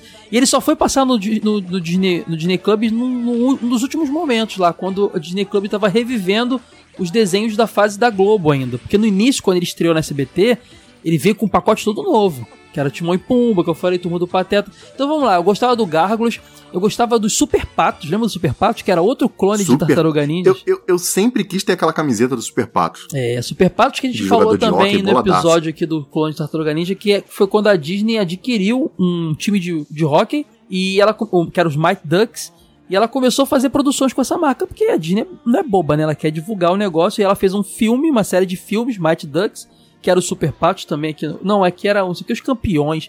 Tem no Disney, no Disney Plus, galera. Mas não tinha nada a ver, era um grupo, era, era com o irmão do Charlie Sheen lá, o... Como é que é o nome dele mesmo? Do irmão do Charlie Sheen? É, você que é Esteves, Emílio Esteves. O Emílio Esteves, exatamente. Ele era o capitão do time, eram os garotos perdedores, ele levanta o time e tal. Aquele típico filme de criança nos anos 80, né, 90. E já o desenho não, eram os patos que vieram de outro planeta, que tinham habilidades e armaduras, e eram tinha alienígenas atrás deles. E ele tinha, eles tinham uns arquétipos muito diferentes, o fortão, o cara era, Era muito tartaruga ninja. É, exatamente. Eles tinham que. E eles jogavam hockey e tal. Então era muito maneiro. Eu sempre gostei de tudo que é mais pra ação, né? Então era Super Patos, o, o Gárgulas, e eu gostava muito também Ed, do Doug, cara, da Disney. Que já era Doug, completamente Doug era diferente, mas eu. Muita gente diz, ah, o Doug bom é o da fase Nickelodeon. Eu, como disse no episódio do Doug, gosto muito do Doug Disney também. E é um desenho também. Cara, eu acho que eu não sei nem distinguir. Eu não participei desse episódio, mas eu não sei nem distinguir o episódio de uma e da outra. Ah, é eu sei que tem fácil, diferenças. É muito fácil. Mas se passar só um episódio assim na minha frente, eu não sei te dizer, ah, esse aqui é da fase tal. Começa pela dublagem, que no- na, na fase Disney, o dublador do Ash, lá, o Fábio Lucindo, assume o Doug e antes era outro dublador. Já começa assim. E o traço, né? Você vê um tra o traço da Nickelodeon era bem mais cômico, no estilo que a gente falou dos Nicktoons mesmo. Ele era um Nicktoon, né? É, dos Cartoon Cartoons, aquela coisa. era- era- o traço do Doug parecia que era um lápis meio fraco, parecia que o traço tava meio apagado, meio trêmulo, sabe? E na Disney isso mudou, ficou um pouco mais encorpado, mais colorido ma- mais. A impressão que dá é que na Disney ficou mais Full HD o negócio. Então dá pra você distinguir bem se você olhar. Talvez se você não, não tiver memória clara, você não entenda, mas se você pegar e botar um do lado do outro, você vai falar, putz, Um do tem, lado do outro, entendi. tem diferença. E teu Então top você falou 3? Qual é Doug, teu top 3? Gárgulas. E Super Peraí, Patos. então foi Doug, Gárgulas e Super Patos. Cara, o meu primeirão é a turma do Pateta. Esse seria meu quarto. É. Tem um negócio que eu sempre li muito gibi da Disney. A gente falou sobre isso no episódio de quadrinhos. E tinha uma parada que eu adorava, Caio, que eram os episódios do Pato Donald tretando com o vizinho dele, que era o Silva. Sim. E, cara, essa atmosfera desse quadrinho passou pro desenho O animado. Silva Porque era o Bafo- bafo? Era o bafo? Não, mas ele, ele, ele foi incorporado nesse- no espírito do que é o Bafo de Onça. Porque o Bafo de Onça sempre foi um bandido. Inclusive, o Bafo de Onça às vezes andava até armado nos quadrinhos. E aí, meio que pega essa atmosfera. Não, não, armado ele não é um bandido. Ele é no máximo um vizinho mal-humorado. Né? E aí ele passa a ser vizinho do Pateta, tem essa interação. Vira uma coisa meio família americana, né? E eu Sim. tenho certeza que tem essa inspiração um pouco da história entre o Donald e o Silva, que eram os vizinhos que tretavam mais ou menos. Então era como se fosse a transposição do quadrinho pra TV. Eu adorava a turma do Pateta. Primeiraço, assim, acho que. Tá na Disney Plus também. Esse eu já assisti pelo menos acho que uns 10 episódios, Caio. Não, é muito bom e gerou um longa-metragem, um longa animado muito bom também. Tudo tem no Disney E um Plus. jogaço, um jogaço. A gente vai falar. A gente, a gente tem que também, falar é dos, jo- dos joguinhos no final, porque merece muito. É, diz mais um aí, tu falou só um, tem mais dois. O DuckTales eu acho que é, é roubalheira. Tu acha que considera ele como sendo do bloco mesmo? Porque se for, ele É, ele é considera. concurso, né, cara? ele chegou também no Disney Club brasileiro de- da, da SBT no final, né? Porque ele passou aqui no, no- na SBT sozinha, antes da Disney Uhum. chegar, depois no TV Colosso, depois ele voltou pro final do Disney Club. Mas é, sem dúvida. Ah, então acho que o, Duck, o DuckTales merece. E um outro que eu gostava muito, muito, era o A Hora do Recreio, cara. Porque tinha muito aquele ar da, da, da molecada na escola e você via no arquétipo de cada criança mesmo, você se identificava com um coleguinha, aquele que era mais tímido, aquele que era mais nerdão, aquele que era mais brincalhão e tal. Eu adorava esse desenho também. Não, e a hora do recreio eu vi muito mais no Disney Channel, né? É, quando eu tava. Porque eu- aí, nessa última fase do Disney Club, eu quase não assisti mais Disney Club. Porque eu tava. Eu tinha TV a cabo, eu via tudo de dia, e aí o dia inteiro, e quando chegava de noite na SBT. Quer dizer, se bem que tava passando sábado de manhã. Você diz essa fase de, de fim de semana, cara, eu não- acho que eu não assisti absolutamente nada Pois do é, que eu passou tava- em sábado e tal. Ele, e- o mesmo programa que passava sábado de manhã na SBT, passava durante. reprisava durante semana no Disney Channel. Então eu desconectei completamente com o SBT, então eu vi isso na Disney Channel. E no Disney Channel, quando passava, não tinha os desenhos, né? Porque os desenhos já estavam espalhados no bloco do canal, era só novelinha. Você falou do Hora do Recreio e tal, eu lembro também de um que era um desenho meio tipo Doug, né? Que não, era meio fantasioso, anima, animais antropomórficos, era, eram crianças vivendo aventuras ali no recreio da escola. Tinha um que era da, de escola também, que era o Ana Pimentinha, que era tipo Doug mulher, assim, que era uma adolescentezinha no colégio, tendo que lidar com o garotinho que ela é apaixonada, com a espinha que nasceu no nariz, com a roupa do baile. Eu adorava a Ana Pimentinha também, tu lembra desse? Ele tem até um ar meio bucólico, assim, a voz dela é suave, o desenho ele tem um andamento meio tranquilão. Eu, eu acho que até que ele é mais indicado pra, pra um, um pré-adolescente pra É, adolescente, sabe? Total, igual o Doug, E total. Conversa com a pessoa que tá. É, pode crer, né? É, o, Pode crer. o Turma Ana do Pimentinha é também mais- tá na Disney Plus. Tinha um Bom também de, desenho. de mais humanesco que eu, eu lembro, eu lembrava pouco dele até, até estudar pra essa pauta, Ed. Que ele tinha. Engraçado, a gente falou de Nicktoons, falamos de Cartoon Cartoons. Nicktoons não falamos no episódio, falamos de, de, de Doug que falou disso. E agora estamos falando de. de do, do, dos, dos- do bloco do, do- da Disney Channel, né?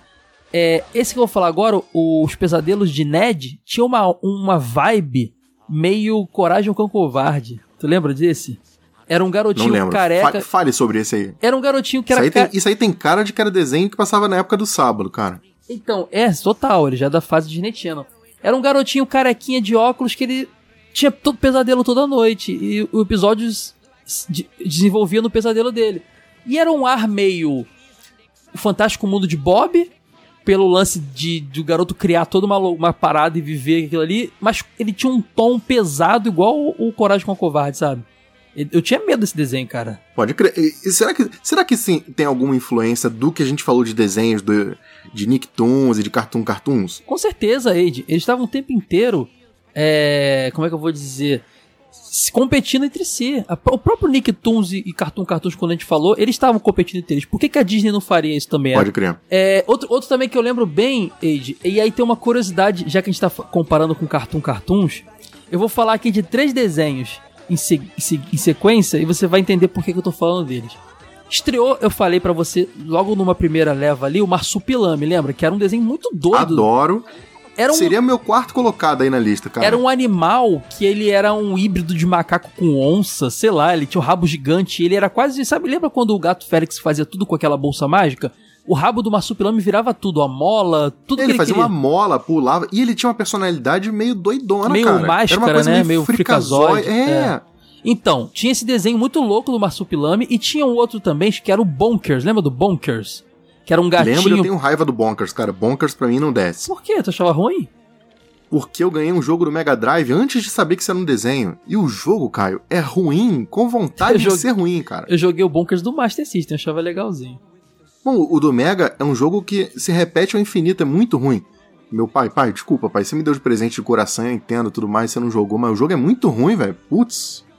E aí quando o desenho passou, eu falei, cara, é o é o desenho daquele jogo ruim. Era, era a história de um gatinho que era policial e ele tinha um parceiro humano. E dentro do mundo do Bonkers era muito similar ao conceito do do Roger Rabbit, porque o Bonkers era um desenho animado e o parceiro humano dele, apesar de ser um desenho animado também, na história era humano. Então os desenhos interagiam com humanos, entendeu? Era muito igual ao conceito do Roger Rabbit, muito igual. E esses desenhos estrearam primeiro e depois estreou um desenho chamado Turma da Pesada, que é o nome original era Raw Tunade. Esse Raw Tunade, Turma da Pesada, eu não entendi nada, porque ele era um, um bloco com curtinhas animados dentro. Do Bonkers, do Marsupilame, aí tinha historinhas da, da Patrícia, né, irmãzinha do, do, do, do DuckTales lá, do- dos, dos, dos, dos o, o Luizinho. Tinha os desenhos de um gato, de um sapo cantor, e tinha um do macaco lá, gordão lá, meio preguiçoso. E esse bloco, Wade, ele era um bloco de teste. O Bonkers e o Marsupilame surgiram nesse bloco também, em cima da pesada. Ah, você tá me dizendo que fizeram o Igual- Desenhos Incríveis, o show da Disney. Igualzinho também. É, só que curiosamente pra gente chegou primeiro sozinho. Eu botei até o vídeo pra você aí. Chegou primeiro sozinho o Bonkers, o Marsupilame e depois veio esse. E era muito estranho, porque era meio que protótipo e eu não entendia nada. E depois de anos eu fui ler sobre isso e eram vários testes e só esses dois ganharam desenho próprio também. Fica essa curiosidade. Que aí. doido. Pô, maneiríssimo, cara. Eu não sabia disso. Mas faz muito sentido. Você vê como tinha uma vibe experimental no negócio, né? Total, Que cara. maneiro. Ó, tinha um, um também que vale mencionar aqui também curioso, que era um desenho chamado Okamundongo da Disney. Era Ok Mundongo da Disney. Também é da fase Disney Channel. Também era um bloco de desenhos curtinhos, mas eram desenhos dos personagens clássicos do Mickey. Mickey, Minnie, Pateta, só que reformulados, não era aquele, aqueles desenhos antigos, né? Eles reviveram aquele conceito de curtinhas dos personagens clássicos. Então, muitos deles eram até remakes das histórias clássicas lá do, do Pateta e tal, mas com um novo, novo traço e tal. Era muito legal isso também, o Camundongo da Disney. Um outro que eu gostava muito, Kai, também era o TV Quaquac. TV porque, Quaquac. É, e- eu nunca. Quando eu entendi o conceito dele, eu passei a gostar mais ainda. É, ele meio que segue como se ele fosse uma continuação do DuckTales. Né? Então, então você tem o Guinho, Zezinho e Luizinho, só que agora com o Pato Donald participando de forma mais ativa, e ele- o, o trio ele virou adolescente. Então não é mais aquelas criancinhas, eles já são meio radicais. É, o Guinho tem um topete, o outro tem um bonezinho virado, assim, é é uma vibe mais radical. E você vê que o Pato Donald tá naquela, naquela vibe tiozão mesmo, com camisa florida e tal. Uhum. É uma outra pegada, mas é muito interessante, cara. Não, eu tenho, eu tenho uma tristeza muito grande com esse desenho. Não sei se você vai lembrar Ué. disso. Porque quando anunciaram o Disney Club, era o tempo inteiro na programação da SBT.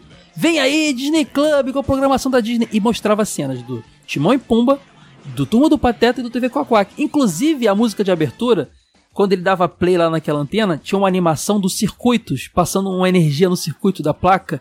E batia, Pode num, batia num, num resistor lá, sei lá, num chip, aparecia o Timão e Pumba. Batia no outro, aparecia o Pateta. Batia no outro, aparecia os, os, os- os sobrinhos. Eu falava, caraca, eu quero muito ver. Esse é o novo DuckTales na minha cabeça, sabe? Só que esse desenho não estreou de cara. Demorou meses pra ele estrear. Primeiro Eu foi. gostava muito da abertura, cara. Não, era demais. E primeiro estreou o Turma do Pateta e Timão e Pumba, e só depois pra caramba que estreou. Depois não, meses depois, né? O TV Quaquac com o Marsupilame, cara. Então eu, eu tinha uma tristeza muito grande por isso. Doideira. Você falou do Timão e Pumba, e Timão e Pumba é outro que é pancadaço, cara, porque você vê, eram dois personagens secundários do Rei Leão que são divertidos demais, eles subvertem a fórmula e viram um desenho totalmente pastelão, sabe? É muito doido isso. Eu fiquei muito triste de cara, porque eu queria um desenho Pô, tu ficou triste com tudo, cara. aven- Eu fiquei, pô, eu tinha expectativas. Eu queria um desenho de aventura dos leões, do Simba adulto, mas aí eu. Mas foi legal. Mas eu vou te falar uma curiosidade. Eu conheci esse desenho do Timão e Pumba antes. Porque a Por Disney, quê? a Disney ela, traz, ela já tinha lançado no, o Rei Leão e o Rei Leão 2 em home video e teve uma fita que era o Rei Leão 3 e todo mundo alugou alucinado. Só que essa fita do Rei Leão 3, quem ouvinte aí que lembrar disso comenta, eram os primeiros episódios do Timão e Pumba. Tanto é que na capa era o Timão e Pumba. E aí eu falei, pô, que filme ruim, cara. É, Timão e Pumba, é só o Timão e o Pumba. E quando estreou o desenho eu vi que, na verdade, a Disney fazia muito isso, né? Ela pegava, sei lá, um arco do DuckTales, assim, que era seis episódios, e lançava em VHS como se fosse um filme. Ela fazia muito isso. E ela fez isso com o Timão e Pumba. E eu vi antes de estrear na TV. Era legal, me E divertia depois a muito. gente reclama de quando o pessoal pegava treinamento do Bop e lançava como Tropa de Elite 35, né? É o que a Disney fazia, então. Oficialmente, né? Fazia oficialmente. Caraca, que doido. Cara, mas Timão e Pumba era, era doido justamente porque tinha essa vibe muito louca. E isso também era um pouco. Era, era doido no sentido cartoon-cartoon da coisa. É, Os desenhos eram completamente sem pé nem cabeça. Não, ele ia pra Las Vegas, eles iam pra Las Vegas, interagiam com humanos, coisa que não tinha no Rei Leão em momento É, algum. o, o Rei Leão é aquela coisa muito savana. Timão e Pumba não, cara. É qualquer ambiente, taca aí, é loucura. E eles tentando tretar um com o outro. É muito doido, cara. Mas você falou por que, que eu fiquei chateado com o, Timão, com o Timão e Pumba, porque era mais cômico, porque a gente tinha vindo de uma leva que passou na fase TV Colosso do Disney Club muito bom, que foi Pequena Sereia, que era um desenho de aventura muito maneiro, era muito legal. Pode Pequena crer. E, e respeitava muito o longa e eu acho que ele até complementava, assim, porque continuava naquela linha de aventuras no mar, né? Era Na verdade, Ariel a história, do, de a- história da série se passa antes dela conhecer o garoto do longa, É, né? imaginei que Mas sim. era mó legal também, porque ela era novinha, vivendo aventuras ali, era muito Não, maneiro. e, e dava muito destaque pro Sebastião e pro Linguado, que eram dois personagens que também roubavam a cena. Era o Timão e Pumba do Pequena Sereia. E dava. e aprofundava a mitologia das sereias, do tritão, tinha. Pô, era muito legal, cara. Falava da mãe Esse era desenho é maravilhoso, cara. Pode crer. E também tiveram outros desenhos legais. O Aladdin também passou na fase TV Colosso, era maneiraço, era de aventura também. O Aladdin sim já era pós, pós o filme, né? Entre o primeiro e o segundo filme. Ele já com a Jasmine e tal. Pô, era muito bom Aladdin, cara. Tinha também o Hércules. O Hércules sim já estreou, se eu não me engano, na fase Disney Channel já. Disney, é, Disney Club, que era mó legal também, e o Hércules também se passava no passado. Era o treinamento dele, já não, é, não era aquele Hércules adulto que aparece no fim do desenho. Era ele adolescentezinho, treinando com aquele carinha lá, que eu esqueci o nome agora, que é um. Que é um. Tem um cabritinho lá, aquele personagem lá do, do- da mitologia fauno. do fauno, é? Ele treinando, o Pegasus lá, aprendendo a voar e tudo mais. Era mó legal o Hércules, cara. Era muito divertido. Tinha os amigos dele da escola, um, um, um deles era o. O Ícaro. Ele usava uma, o cara da asa de que derrete. Ah, é, que tinha um olho assim, um olho maior que o outro, tinha um cabelo todo. É, Ele era meio parecia o cabelo até do, do louco, né? Da turma da Mônica. Era mó legal. Era mó legal. E também Caraca, tinha. pode crer. Tinha um 101 Dálmatas que, pô, 101 Dálmatas era um, uma, era um, era um, desenho, era um desenho animado, tinha ganhado live action também, mas era assim. Os cachorros não falavam, então era mais os humanos e os cachorrinhos interagindo. De 101 Dálmatas. Ele dava, ele, ele citava os pais. É, acho que era Pong e Pedrita, ou, Não, ou não, Pepita, não apareciam. É porque. Não, no, no long eu digo, mostrava, mas, mas não dava nenhuma personalidade pros filhotes. Não, Eram 101 dálmatas quase todos iguais. Eles chegam a mencionar alguns, o Pingo, que era o, o, o mais capetinha dos filhotinhos, que era sempre o que queria fugir da galera, ele falava, Pingo, vem cá. Mas fora isso, não tinha muita, muita atenção pros filhotinhos. É, agora tem o roliço, aí, Aí tinha, um- tinha- um pássaro que achava que era, que era Então, dálmata. tinha o, Pingo, o Roliço, que era o gordinho, a, a menina era, eu não sei se era olhos brilhantes, era uma, uma, uma cachorrinha de olho azul, e que eu acho que ela não era dálmata, não lembro se ela era irmã deles também. E tinha uma galinha, cara, pintadinha, que era tipo uma galinha da Angola, que ela. Que ela porque no, no filme. É acho que no, no segundo filme eles vão morar na, numa fazenda, né? Eles se mudam com os dálmatas pra uma fazenda. Então ela é amiga deles. Cara, era maneiro demais, era engraçado demais esse desenho, cara. E era de aventura Esse é também. gostosinho mesmo. E era de aventura. E um outro aí dessa, dessa trinca aí de baseados em trinca, não, dessa série baseados em, em longas da Disney. Pô, Buzz Lightyear no Comando Estelar. Estreou também na fase Disney Channel já, já no segundo ah, momento do Disney Club. Que era maneiro pra caramba. Pô, sempre que a gente via Toy Story, a gente queria saber... Pô, aquelas, aquele, aquele boneco ali de, de astronauta, que é, quem é Zurk? É meio Star Wars, que história é aquela e tal? E eles aprofundam e é muito maneiro o Buzz Lightyear no Comando Estelar. Eu acho muito maneiro. curioso que o Buzz Lightyear tenha sido descolado de Toy Story e virado um fenômeno à parte, e, e, o, e enquanto o Woody talvez não tanto. Eu sempre fiquei pensando assim, nessa- época, tipo, o desenho do Woody e tal. Eu sei te dizer por quê. No primeiro Toy Story, o background do personagem Buzz é muito explorado. Porque o garotinho tá ganhando um boneco, ele vê o desenho, ele fala do. Pode do- crer, né? O Woody é mais um boneco do garoto. É no segundo Toy Story que aparece a história do, do personagem do Woody, aparece aqueles outros cowboys lá, aquela menina que quer interagir com ele. Então, no primeiro Toy Story, o Woody era um boneco. O, já o, o Buzz ele tinha um background além daquilo que fazia as crianças ficarem curiosas pra saber que história era aquela, entendeu? É muito por isso. Tanto é Bom que até, ponto, cara, até ponto. hoje ele tá tão destaque que vai ganhar um longa agora que é, foi dublado pelo Ryan Reynolds e o Guilherme Briggs nem vai dublar ele aqui, vai ser o Marcos Mion que vai dublar ele. E eu achei que faz muito. O pessoal tretou com isso, mas eu achei que faz muito sentido, cara. Porque o, o Briggs é o dublador do boneco, mas não é dublador do ator que inspirou o boneco. Do, do, do astronauta que inspirou o boneco. E o né? Marcos Mion faz um bom trabalho, mas sinceramente, sinceramente, eu preferi que ficasse o Briggs mesmo. Mas tudo bem, eu entendo.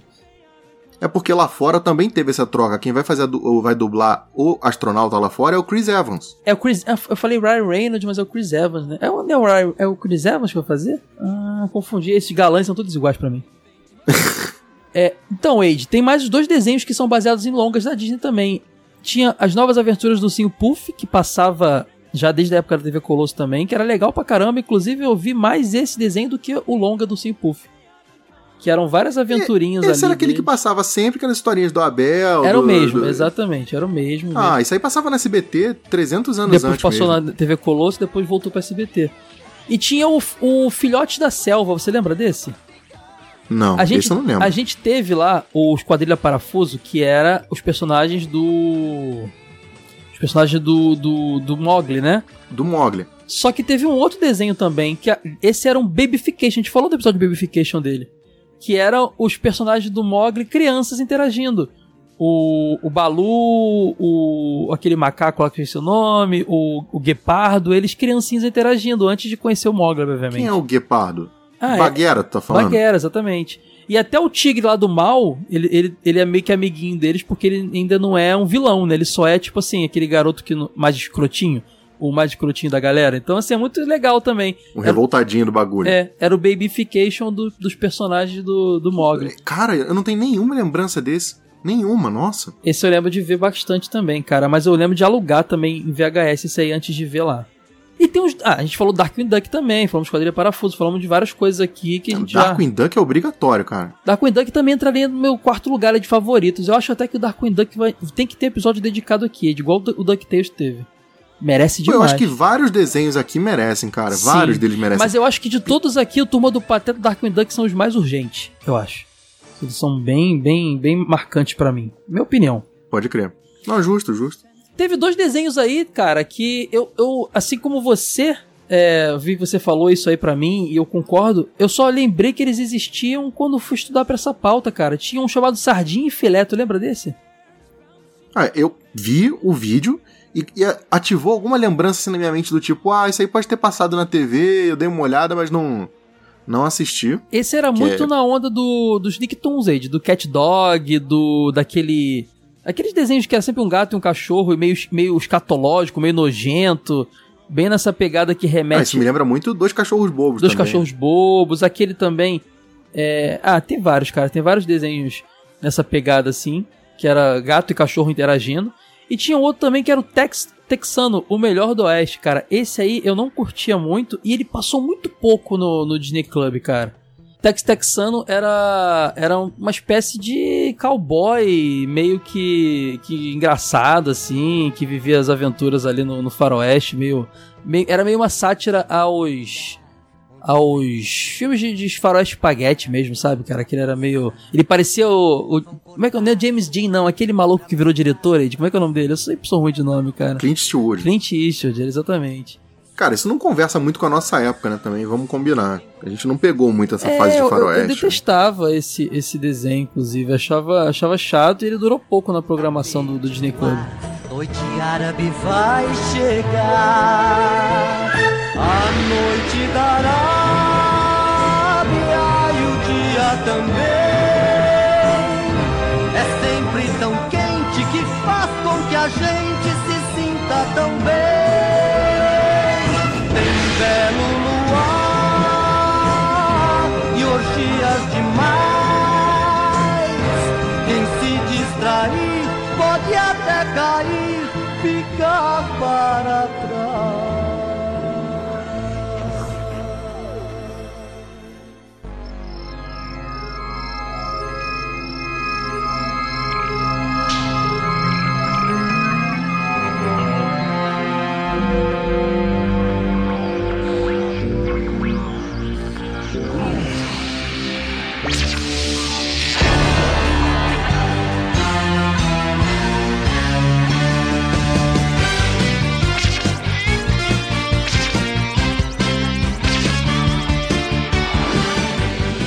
Falamos de Disney Club aqui, cara. Olha só, mais uma promessa antiga da gente sendo cumprida. Esse tá sendo o ano das- de, de cumprir promessas, eu acho, que no TV de tubo Ah, jogo eu, velho. tô, eu tô realmente empolgado, cara. A gente falou de Cartoon, Cartoon. Eu também tô, também tô. Estamos falando de umas Falando agora de Disney Club.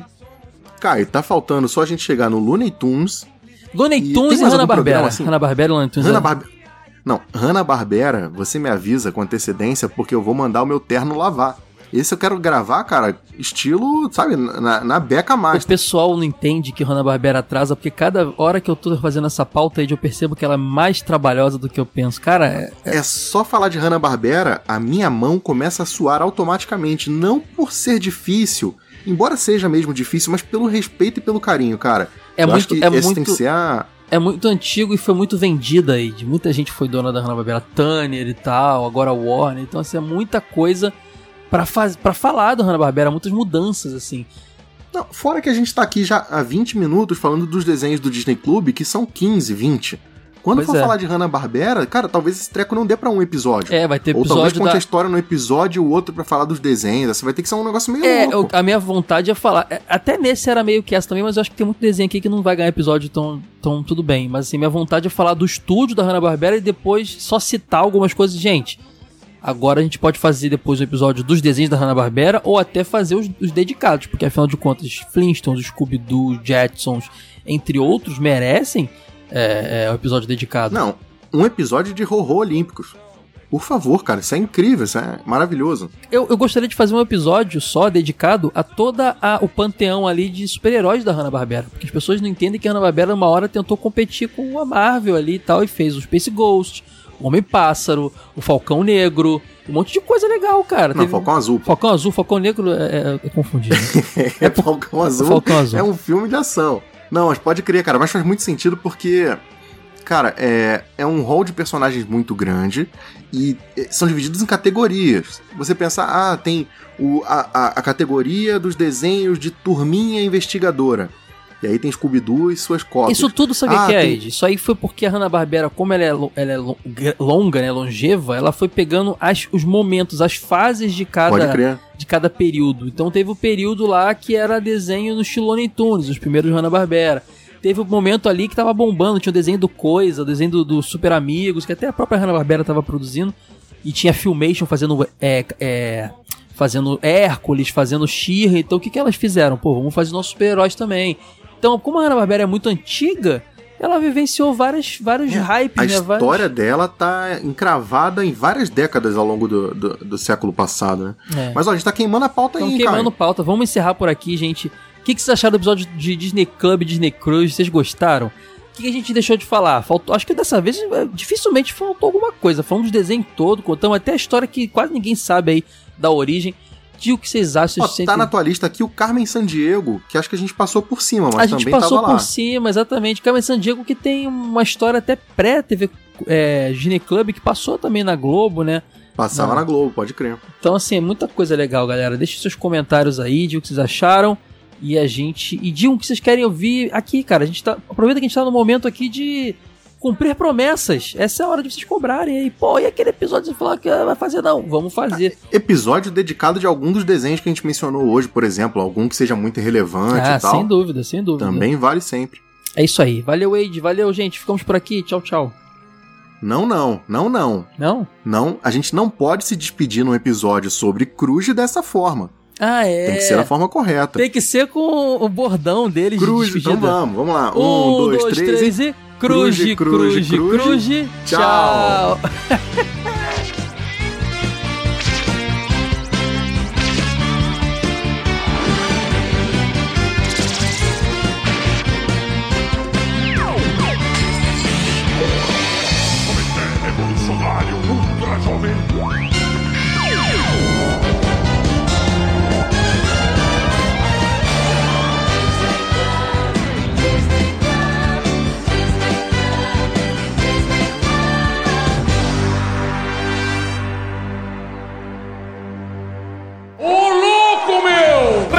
Play Play.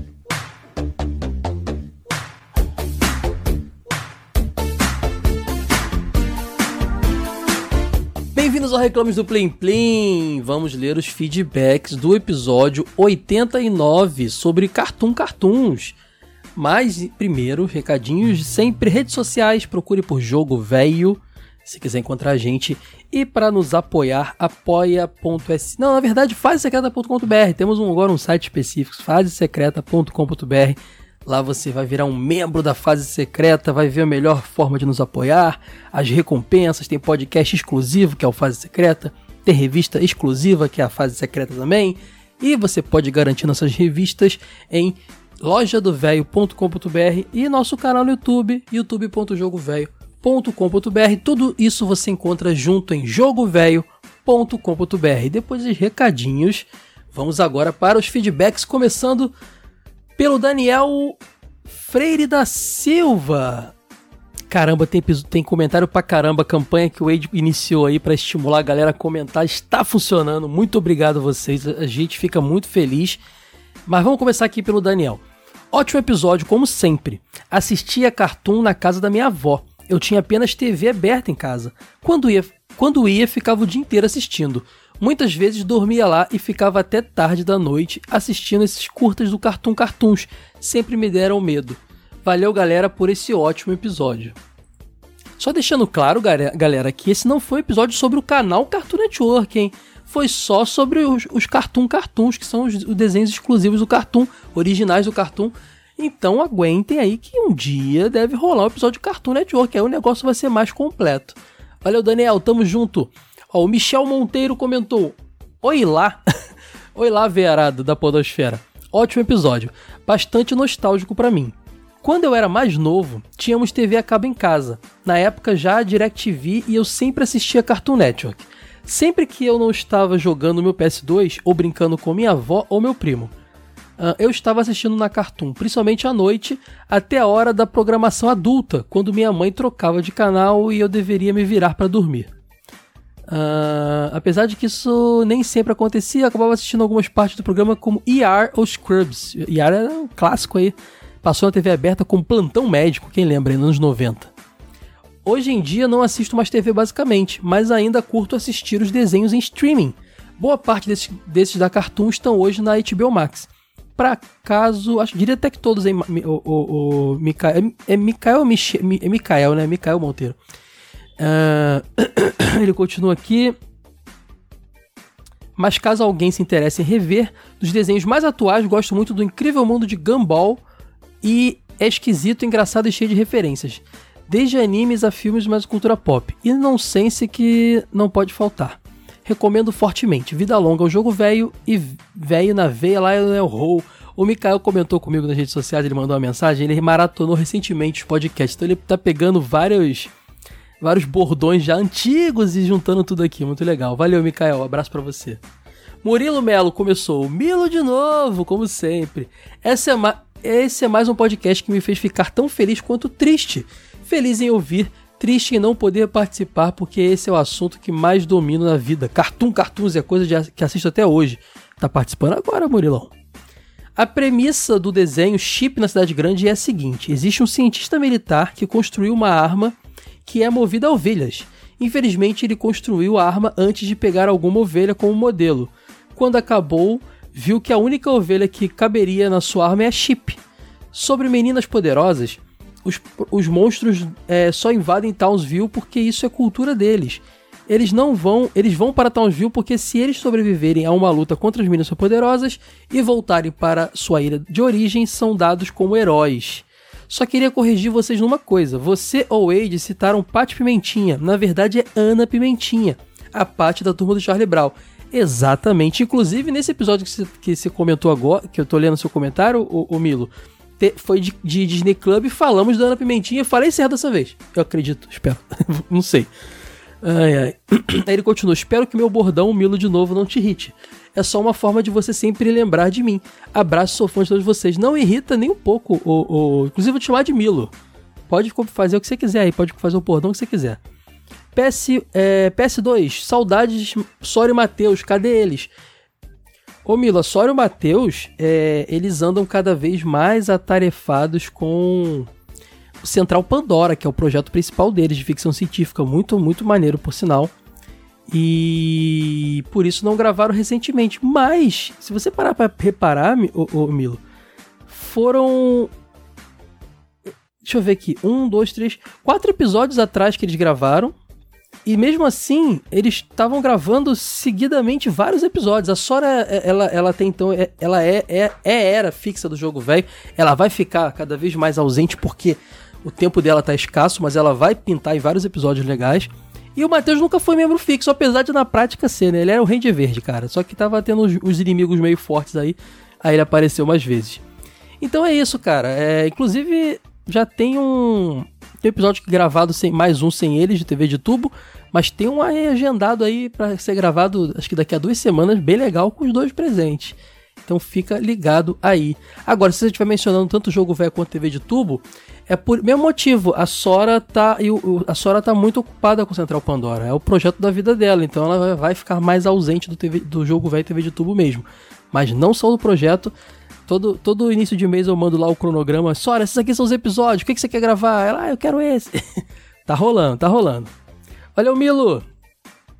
Ah, só uma coisa, o Phantom respondeu aqui, não, Paty é do Doug. Eu não, não, eu falei pro, pro Phantom, não, ele tem razão, era Pimentinha, é do desenho que eu mencionei, a Paty Pimentinha do Charlie Brown. Uh, o Cairo Leandro Leite Namatela comentou, muito bom episódio. Em 97 tivemos uma greve de dubladores no Brasil que durou bastante tempo.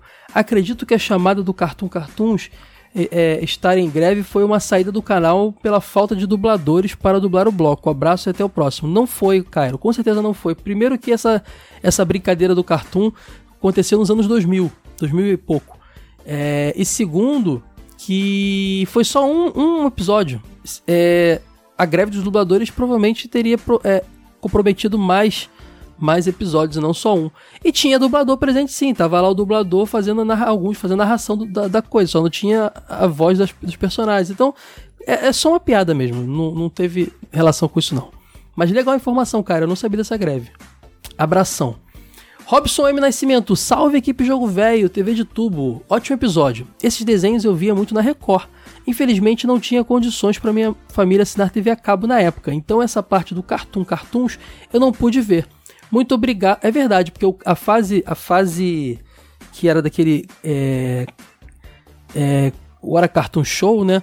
Que eram os pilotos deles, isso passou na TV Colosso, mas o Dexter, que foi o primeiro, o Vaca Frango, você não estreou na Record, né? Pode crer. Tem razão, Robson. Ah, ele continua aqui. Muito obrigado por agregar mais informações para sobre o que não tive acesso. Eram ótimos desenhos mesmo, todos revolucionários. Caio e Eide estão fazendo uma ótima dupla em vários podcasts. Isso mostra que não precisa de um grande grupo para fazer um conteúdo de entretenimento com qualidade. Sucesso para o podcast e revista. Robson, agradecemos muito. É, recentemente a gente está com a equipe mais reduzida mesmo. Correrias da vida, né? A gente, a gente não vive disso, todo mundo tem que dar um pouco mais de atenção a, a seus empregos e outros projetos que, que rendem a grana e tal para viver. E eu e o Ed estamos segurando a onda, mas fico feliz, a gente fica muito feliz que esteja agradando, porque é, é, sempre difícil ter desfalque, né? E a gente fica meio inseguro, apreensivo, caraca, só nós dois, mas a gente tá fazendo tanto paixão que acho que tá dando certo, né? Obrigado demais, Robson. Esse, esse, essas palavras aí foram bem importantes. Abraço. Vinícius Pontes, excelente episódio. Nunca comentei aqui, mas escuto todos os episódios sem falta e esse é um dos meus podcasts favoritos desde 2019. Pô, que bom, Vinícius. Que bom que você veio comentar também. Tive que comentar nesse, pois não só não só pegou muito na minha nostalgia, como fiquei intimidado quando falaram do José Spotify que não comenta. O Wade pegou, o Wade foi, foi, foi, foi duro. Apenas um adendo. Vocês chamaram o desenho do Esquadrão Aquatim, mas o nome correto no Brasil era Aquatim Esquadrão Fosse Total. Boa. Grande abraço e continuem sendo esses profissionais maravilhosos. Vinícius, muito obrigado. E por favor, volte mais vezes. A gente adora saber quem é que tá do outro lado aí ouvindo a gente. Participando do papo, de certa forma, né? Abraço. A Karina Felipe, esposa do Edu, Eduzeira aqui que faz nossos vídeos, comentou: Tô aqui pela campanha para incentivar esses homens a fazer os temas que estão prometendo há tanto tempo. Bora! Novamente, parabéns pelo podcast. Sensacional e cheio de nostalgia. Gostava, gostosa para. Nostalgia gostosa para mim. E taca ali comentário. Então, Karina, tá rolando, viu? Rolou o Cruz agora. Pô, tá rolando demais, cara. Eu tô muito feliz. Brigadão, Karina. Beijão pra você. Ó, o Phantom aqui comentou. Phantom comentário grandão, hein? Esse episódio foi muito bom. Não ouse comparar o Shira do Netflix, melhor Shira de todos os tempos, com aquela porcaria de Thundercats novo. Cara, calma, Phantom. Eu só comparei o que, dizendo que eram duas obras que eram dois remakes que fugiam completamente da estética do original. Eu concordo demais que a Shira nova da Netflix é, é animal. Quem não viu, veja. E esse Thundercats eu realmente não vi. Eu não sei, ele me parece ser um programa de humor só. Pode ser bom, né? Mas eu não sei. Agora, o Shira novo é animal. Uh, não deixe o traço te enganar, os dois não tem nada a ver. Mas eu, eu sei, não tô falando que. O Fanto, já disse, eu não disse que eles eram iguais, eu só disse que eles eram. Assim como o, um, um, os dois eram formas diferentes de adaptar o antigo. Uh, Shira da Netflix é uma história complexa, densa com bons personagens. Infelizmente, o Caio tentou passar o pano para alguns desenhos. Opa, vamos ver. Alarme aí, alarme aí. Vamos ver o que ele está querendo me acusar aí. Mas deu tudo certo. Ah, que bom. a maioria dos Cartoon Cartoons, vários desenhos da Nickelodeon, vários outros do próprio Cartoon Network e vários outros da atualidade são sim para cracudo. Caraca! Ai, ai. Então era cracudo, cara, que eu adorava todos. Quando eu assisti o Cartoon Network, era uma criança e percebi inconscientemente inconscientemente uma diferença brutal entre os desenhos clássicos da Warner Bros., uh, Hanna-Barbera e os desenhos novos, originais do Cartoon Network. Eu sempre gostei mais dos desenhos clássicos, porém, alguns dos Cartoon Cartoons eu acho bons. Acho que esses personagens novos são melhores para os curta-metragens e, met e metaprogram, metaprogramação do cartoon. Ah, sim, a, a brincadeira com a, com a programação. Estilo MTV TV Colosso. Do que em séries longas de desenhos, onde eles têm roteiro paupérrimo e não sustentam com qualidade. Acho que o estilo visual não realista também contribui para isso. Esse desenho do Space Ghost achava uma. Aí ele bota B que deve ser uma bosta, né? Que você fala. Hoje adulto, eu acho que seria até interessante de ver. Eu acho que esse Space Ghost Costa a Costa ele era para um público, uma, apesar de infantil, um pouco mais velho, sim. Tanto é que depois ele foi absorvido pelo Adult Swim, né? Então acho que é essa pegada. A Disney tinha três canais de TV próprios. É isso mesmo? Tô escrevendo só sobre os canais que ela criou, já que ela criou National Geographic, ela não criou nem National Geographic nem Fox. Ela tinha Disney Channel, tinha Disney Junior, tinha a Disney XD, que era a Fox Kids que ela comprou, né, quando da Fox, né? Antes de comprar a Fox, ela comprou a Fox Kids sozinha. Uh, foram alguns aí, cara. Ela tinha alguns canais, sim. E fora da gringa, né? Tinha lá os canais regionais lá. O, a gente falou até hoje aqui no, de um, o KCL, alguma coisa aí na, no episódio de Disney Club. Tinha uma, uma, um ecossistemazinho de canais. Vocês não falaram sobre a série audiovisual linear não interativa live action das Meninas Poderosas. Eita, que infelizmente foi cancelada depois do piloto. Eu não sei nem do que você está falando, mas tudo bem, vou pular isso aí. Vocês também não fizeram a piada que no primeiro episódio de Dexter ele vai matar o outro serial killer. Perderam a piada. Ah, piada com, com a série Dexter. Mas aí é uma piada que nem todo mundo ia pegar, né? Aí é melhor não fazer mesmo, não. A série Dexter que tem o serial killer. Que ele tá dizendo aqui. Alguns delírios coletivos. Padrinhos mágicos, Billy Mandy, Hora de Aventura, Dudu do Edu, A Vaca e o Frango, Mesmo Poderosos, Dexter, Eu Sou o Máximo, Steven Universe, Observação. Já vi todos esses, por isso posso escrever. Eu não tô entendendo o que você tá falando, cara. Como assim delírios coletivos? As, as pessoas acham que viram e não viram porque todo mundo lembra que viu, são séries famosas. Eu não tô entendendo o que você quer dizer, Phantom. Me seja mais claro, você tá muito louco, tá, tu tá tão louco quanto os Cartoon Cartoons. eu apoio a ideia de fazer uma noite do Cartoon Network clássico. Se não dá para fazer na Twitch, faça outra plataforma de vídeo, Caio. Seria muito. Aí ele bota um palavrãozinho aqui. Não tem como, porque. É. O que acontece também, Phantom, é que a gente tem um tempo limitado para produzir conteúdo. Infelizmente, a gente é, é, muito divertido fazer por fazer. A gente tem que buscar plataformas que tenham algum tipo de retorno, de monetização mesmo. Se a gente for fazer uma coisa na Twitch e a Twitch não, não permitir, eu não vou poder fazer isso no Vimeo. Vou ter um trabalho gasto que eu podia estar fazendo um podcast que vai ter um retorno, você entende? Infelizmente, é, não, não é só o prazer de fazer. Se não fazer, eu, eu veria aqui em casa sozinho. A gente precisa viabilizar esse projeto, porque a gente tira tempo que a gente estaria trabalhando para sustentar a nossa casa, para fazer essas coisas, entende? Então é isso. Mas eu tenho umas ideias muito loucas aí nos projetos futuros aí que eu já vou falar para vocês aí, aí vocês vão ficar sabendo aqui no podcast também.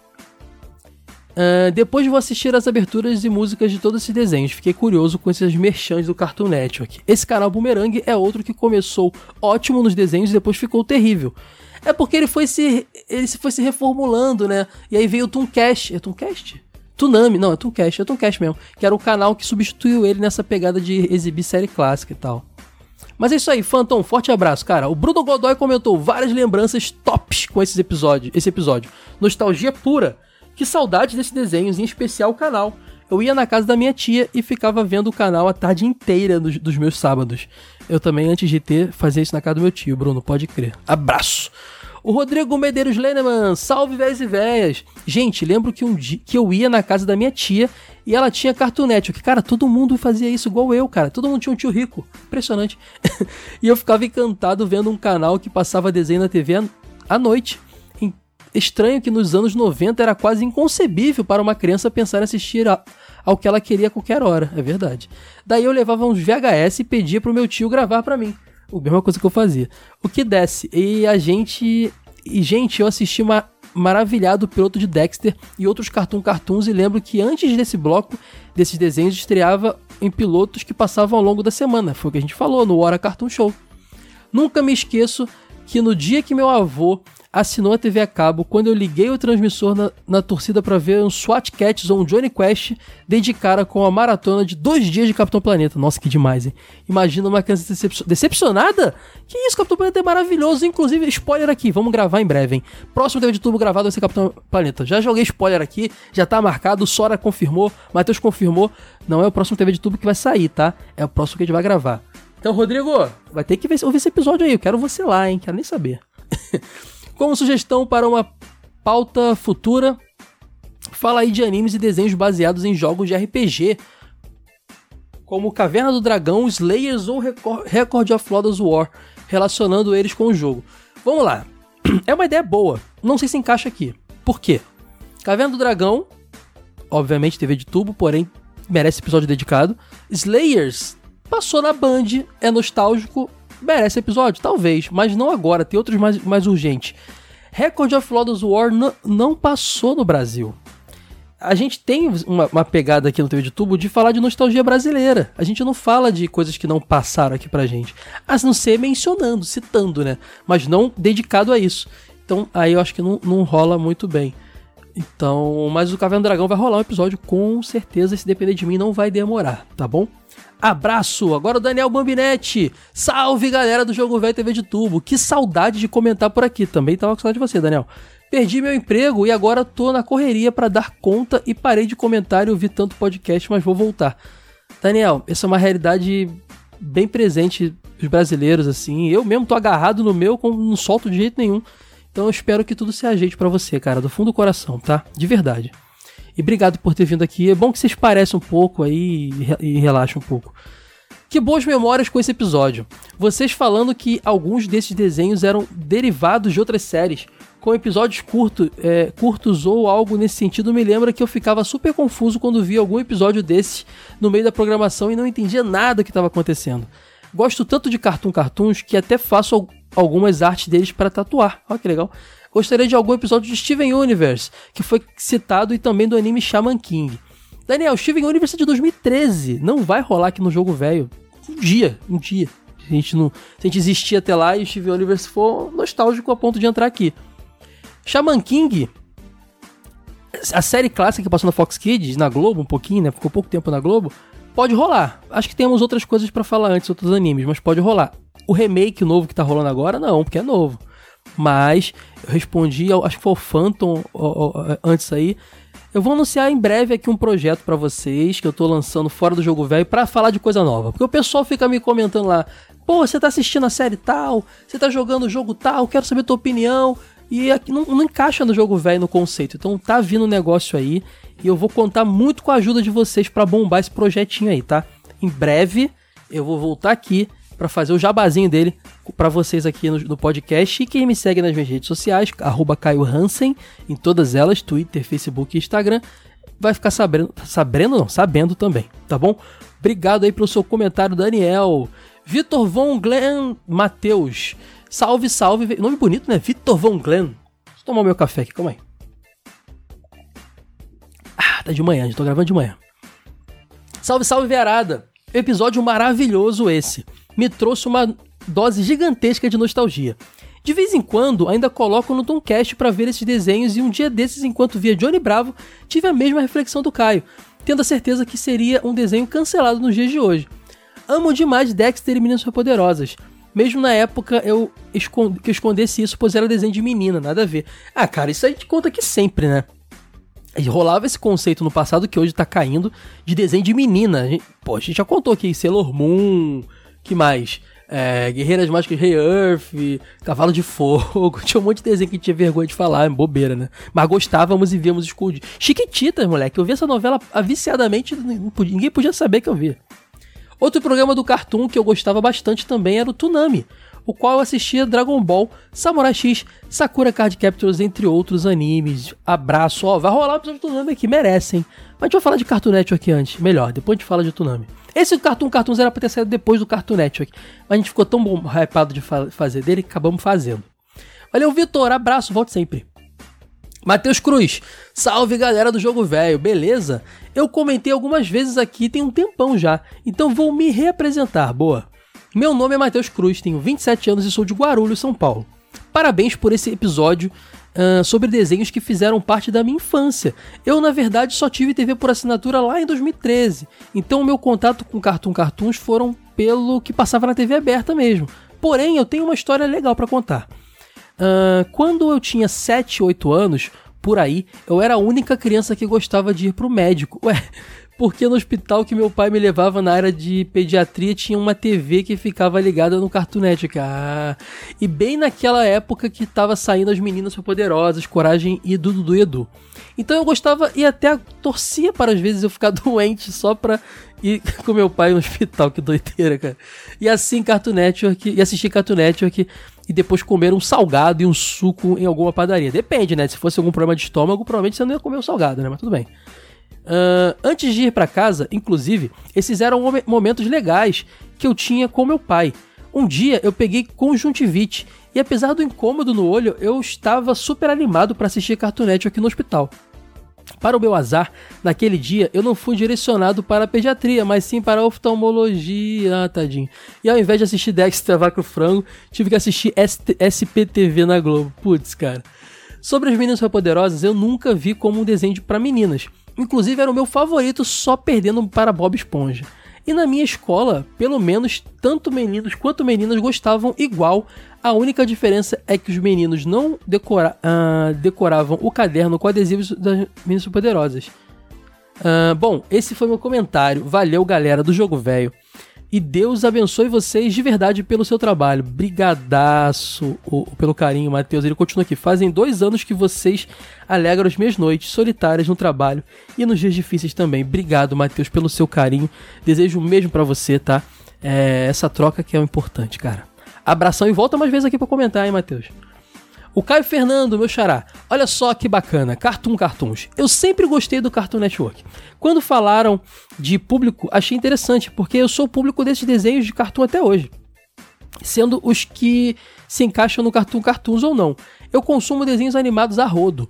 E os do Cartoon Network sempre foram os melhores. Comecei tarde, eu lia sobre Vaca e Frango, Ministro Poderoso, Dexter, Johnny Bravo na revista Herói. Aí depois de um tempinho, finalmente tive a TV a cabo.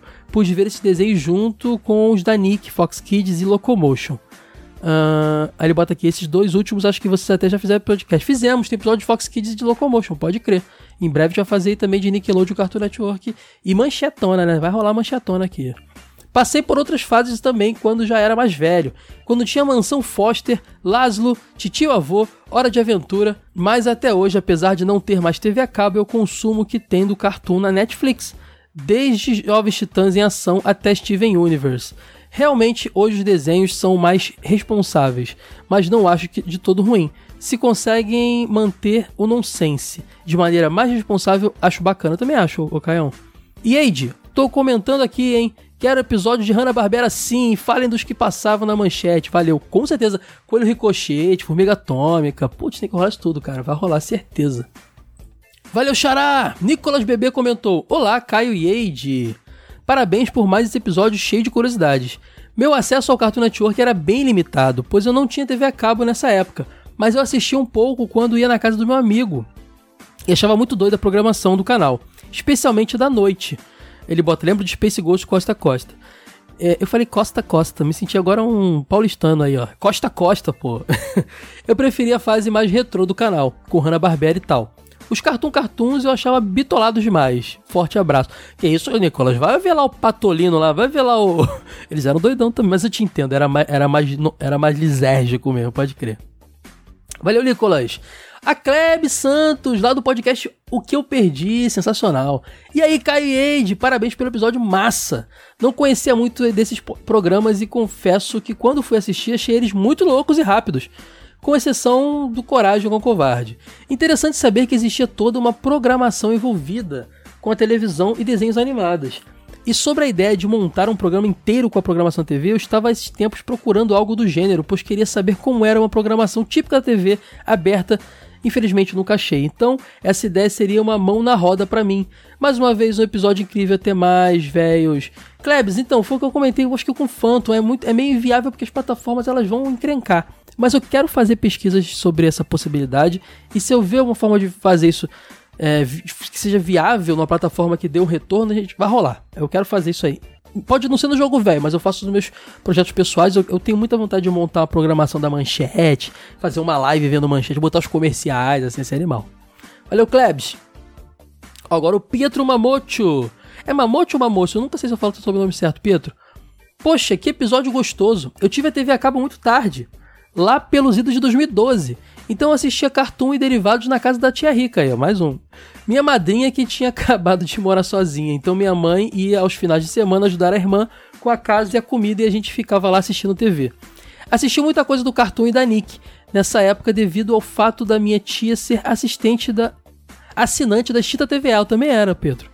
Meu amor por quadrinhos, quadrinhos mágicos veio dessa época, inclusive. Outra coisa que reforçava muito a época do Cartoon era a revista Recreio, que era a mesma tia que essa mesma tia minha, por não ter filhos na época, comprava semanalmente para mim e para minha irmã. Lá tinha histórias, tinham histórias e quadrinhos que adaptavam os episódios dos desenhos do Cartoon e até mesmo histórias totalmente inéditas, fora todas as quinquilharias que eram vendidas do Cartoon por aí, bolachas, refrigerantes e material escolar. Tudo para vender ainda mais esses desenhos para a molecada, bons tempos. Obrigado por me trazerem essa lembrança. Se couberem um Desliga TV, eu adoraria um episódio sobre revistas daquela época, como Herói, Dragão Brasil, Recreio, entre outras. Tenho vontade, Pedro. Eu tinha vontade de fazer um episódio é, duplo, né? Um jogo velho sobre revista de videogame. A gente nunca fez um revista de videogame aqui, né? Tem que falar com ele. A gente tem uma revista de videogame dentro do projeto e a gente nunca fez um episódio sobre as revistas de videogame. E no TV de Tubo fazer uma, um Desliga TV sobre essas revistas aí, Herói, Revista 7, Recreio, Ultra Jovem, Renshin, é, saca? Essas paradas assim, ia ser legal demais. Obrigado pela ideia, já tava pensando nisso, mas me reforçou aqui a ideia. Pedro, um abraço. Rafael Ferreira da Silva, mais um excelente cast. Caio, como sempre, mandando muito bem. Obrigado, Rafa. Estou sentindo a falta da Sória do Matheus nos casts do que houve. Foi o que eu falei, Rafa. Tem só quatro episódios que eles não gravaram. É, Matheus e Sora estão super atarefados lá com Central Pandora. Inclusive, entre lá, Central Pandora no YouTube, canal de ficção científica animal.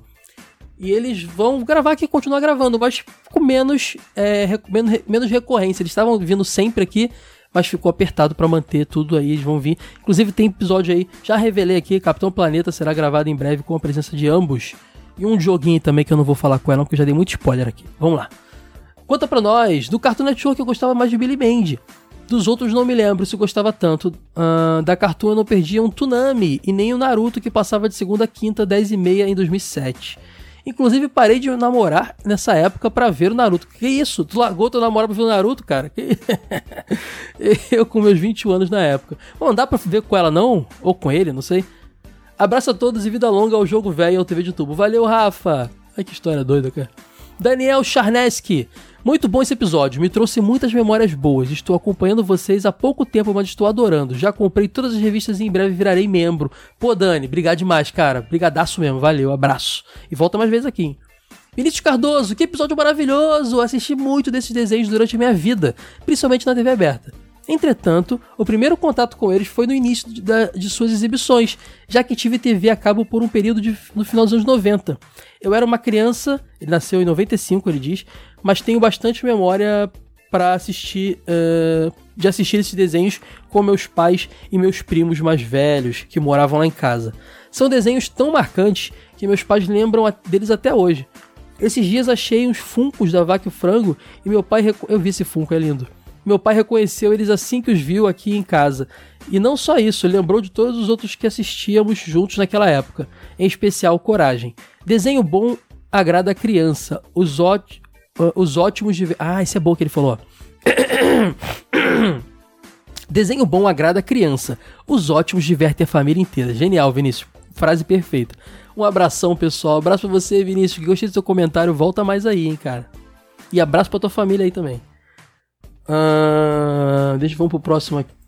Comentário do Ítalo Mestre Pokémon Supremo. Eu não sei que. Obviamente não é o Ítalo que gravava com a gente aqui. É alguém que usou esse nick. Pô, da próxima vez se identifica aí pra saber quem é você. Depois da bronca, tive que vir aqui comentar. A bronca do Wade, lá que a gente já mencionou. Cada um desses desenhos citados merecia um episódio. Foi legal relembrar Chip na Cidade Grande. Esse desenho era muito divertido. Sempre gostei dos desenhos mais loucos e dos mais sombrios esses desenhos do Cartoon não, conheci, não conheciam limites para a criatividade. Não era um Cartoon Cartoon, mas eu também gostava muito de Mansão Foster para Amigos Imaginários. O Mansão Foster foi da leva que já essa a marca Cartoon Cartoon tinha acabado, né? E realmente ele não pegou essa essa ele é, em essência ele é uma produção do Cartoon Network, é a mesma galera envolvida, mas já essa, essa marca Cartoon Cartoon já não estava mais sendo utilizada. Mas era bem legal mesmo. Valeu, fake do Ítalo aí. Abraço. Camis, Camisaril. Caraca, esse, esse nome é de vilão do Tokusatsu, hein? Camisaril. Camisa, Camisaril. Desculpa se eu estiver usando teu nome, cara. É, ou, ou- eu não sei, mas é que eu não, não soube ler de verdade como é. Episódio maravilhoso, cheio de nostalgia. Eu acho que seria interessante vocês fazerem algum mini podcast ou falar um pouco sobre aquela animação de terror. Aconteceu com amigo de um amigo meu, que tinha mini episódios entre a programação do Cartoon e era bem legal.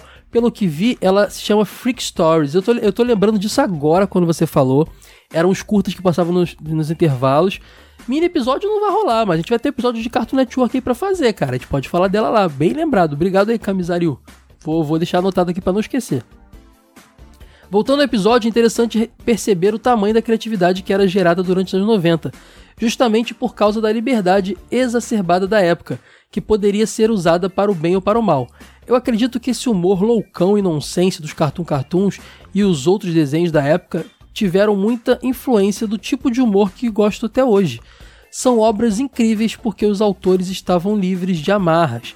Eu estava ouvindo o podcast no trabalho e o comentário do Wade sobre o primo desossado quase me fez ter uma crise de riso, só de lembrar do personagem, verdade. Tive que segurar muito.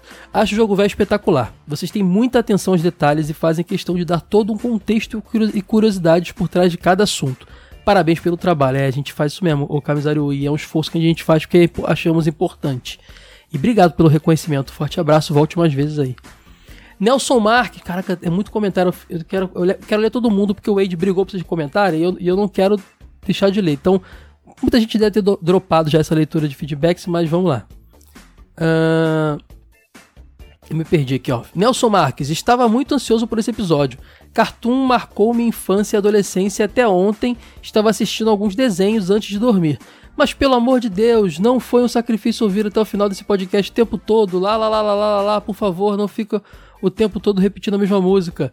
Fora isso, o episódio é só uma brincadeira. Fora, não, fora isso, ótimo episódio, é só uma brincadeira. Adoro muito vocês de coração mesmo. Ô Nelson, essa tua crítica é muito pertinente. É, eu acabo fazendo a, edição da seguinte forma: eu divido, divido em blocos. É, eu já gravo meio que tendo a noção da estrutura, né? Então tem a introdução, eu divido em blocos. E geralmente eu faço uma sequência de músicas assim pra ficar no background do primeiro bloco. E quando o prazo tá muito apertado, eu repito essa mesma sequência nos outros blocos e acaba repetindo músicas. Muitas das vezes eu acho que não incomoda porque geralmente tem umas musiquinhas mais neutras, né? Mas realmente eu- talvez algum som mais estridente, tipo esse lá lá lá que você falou aí, deve ficar cansativo. Eu vou tomar mais cuidado com isso. É, é, pra, é pra facilitar e entregar o episódio mais rápido, mas eu também não quero fazer uma coisa desagradável. Então, obrigado pelo toque. Eu não tinha noção de que algumas vezes ficava assim e eu vou prestar atenção. Brigadaço mesmo, Nelson. Abraço. O Ferdinando Martins, ótimo cast. Fui ter acesso ao Cartoon Network já após os 20 anos de idade. Assisti muita coisa apesar disso e gostei bastante. E achava interessante toda essa brincadeira que era feita com seus próprios desenhos. Fora que muitos traziam aquelas piadas que eram feitas para um público mais adulto, que vocês nem abordaram um pouco, um pouco um pouco ah, que vocês nem abordaram um pouco tal tema. Casos e- exemplar extremo com os meninos poderosos. No episódio musical Me Sinta Me Ouça Gnomo. Foi banido em vários países, mas no Brasil passou. Acredito que possa até existir material suficiente sobre desenhos completos ou episódios banidos. Eu não sei do que você está falando, Fernan- Ferdinando. Eu realmente não sei. Tinha alguma polêmica nesse episódio? Eu, eu não tinha essa informação. Sou um ouvinte antigo e apoiador há uns seis meses, mas nunca mandei nada por aqui mesmo. Já tenho ouvido quase todos os episódios de ambos os podcasts de vocês. É um tipo de bloqueio meu que me foi pedido para me forçar. É um tipo de bloqueio meu que me foi pedido para me forçar a escrever aqui. Estou eu. Ah, entendi. Você tem bloqueio de se comunicar aqui com a gente, entendi. Valeu pelo ótimo trabalho de vocês. Pô, mas fiquei feliz demais seu comentário, Fernando. Volte mais vezes. Aqui, aqui é de boa. PS, tem algum episódio que vocês baniram em algum dos casts? Algum episódio do podcast que nós banimos? Não, não tem não. Se tiver algum, algum feed aí faltando episódio, me avisem, tá? Porque é erro. Porque eu nunca banimo nada, não. A gente sempre, tudo que a gente fez, a gente assina embaixo aí, tá tudo direitinho. Tudo bacaninha. Nunca gravamos nada que deixou de ao ar. Nunca. Nunca tiramos do ar nada. Tudo certinho. Mas avisa aí, se tiver algum episódio faltando em algum feed, avisa porque a plataforma deve ter dado algum bug e tem que subir de novo. Por favor. Valeu, Ferdinando, volte mais vezes. Aí ele comenta de novo aqui, ó. Vol- Voltou, Ferdinando. Ah, e como foi lembrado, Samurai Jack sabia que o mesmo criador fez uma série animada de Star Wars. Após a compra pela Disney, ela saiu do canon e não pôde ser exibida atualmente. Ô, ô, Ferdinando, é o Genji Tartakovsky, a gente falou isso, a gente comentou que ele criou Dexter, que ele fez o, o, Samurai Jack e ele que criou o Clone Wars, a gente mencionou lá. Inclusive ela pode não ser canônica, mas eu acho que ela tá no Disney Plus. Eu acho. Mas é o Genji Tartakovsky, o cara é fera. Valeu, Ferdinando. Cleomar Zanquete. Salve Verada, adorava muito ver o laboratório de Dexter, Vaca o Frango e as Meninas Superpoderosas. Passava novamente no Tooncast ano passado. Só, só clássico, Cleomar. Abraço. Os dois, dois últimos comentários aqui, porque eu, eu estou cansado, imagina vocês. Rodrigo Mendes Mesquita, fala verada, saudade de comentar aqui, mas como fui assaltado, fiquei um bom tempo sem entrar até maratonar tudo que perdi. Putz, Rodrigo, sinto muito, espero que esteja tudo bem. Curtia muito Cartoon Cartoons, mas como assisti a maioria em TV aberta, só fui descobrir o bloco depois de já jovem adulto. Assistia todos com um prazer imenso. Amava Dexter, pois ele era o tipo de cientista que até mesmo eu poderia ser um dia. Já Meninas Poderosas era muito louco, afinal, todas elas eram mestres em telecinésia, pois como explicar elas comerem até sushi sem ter dedos, é verdade. Uh, deixa eu ver aqui. Tem um episódio que surgem os meninos super encrenqueiros, que são a união de sujeira e tudo que tem de ruim, pode crer, eu lembro. Mais um ótimo programa, Continu continuem assim, nos, nos, ab nos abraçando com esses programas. Obrigado, Rodrigaço. E o Jun, para fechar aqui. Oi, Verada, meu nome é Júlio e moro no Japão. Ó, que legal. Fico muito agradecido pelo trabalho que vocês fazem, pois é o único podcast que escuto com minha filha de 9 anos. Pô, é por isso que a gente toma muito cuidado com esses palavrão, a gente, a gente tá ligado que vocês gostam de ver com seus filhos aí. A gente toma muito cuidado com isso. Às vezes deve escapar uma coisa ou outra, mas a gente toma cuidado. E ela escutando ajuda muito o vocabulário da língua portuguesa, já que ela estuda na escola japonesa. Ela adora os podcasts sobre filmes e sempre brincamos de fazer podcast no momento do jantar, já que a família inteira está junta. Se tiver como mandar um abraço para ela, ela ficaria muito feliz. O nome dela é Elisadora. Abraço. Jun, é claro, Elisadora, nossa ouvinte, um beijão para você, um forte abraço. Estamos muito felizes de saber que você tá aí no Japão curtindo a gente. Nossa ouvinte do Japão, cara, que legal. Chegamos no Japão, a Elisa Dora está lá curtindo nosso conteúdo. Um forte abraço pra você, um beijão. Espero que você é, continue sendo nosso ouvinte, curtindo nosso conteúdo, tá bom? Ap apresente pros amiguinhos japoneses, não vão entender nada, mas apresenta, vai aqui, né? Abração para você também, Jun. Abração mesmo. Muito, muito legal conhecer vocês e eles adoram, mesmo que de forma não direta, né? E é isso aí, gente. Ficamos por aqui. Foi legal demais. Tô feliz que vocês estão comentando a rodo. Voltem mais vezes. Eu vou tentar sempre ler o máximo de comentários possíveis, mesmo que fique um pouco cansativo esse bloco, porque eu acho que todo mundo tem que ser ouvido. É isso aí. Beijão. Tchau, tchau.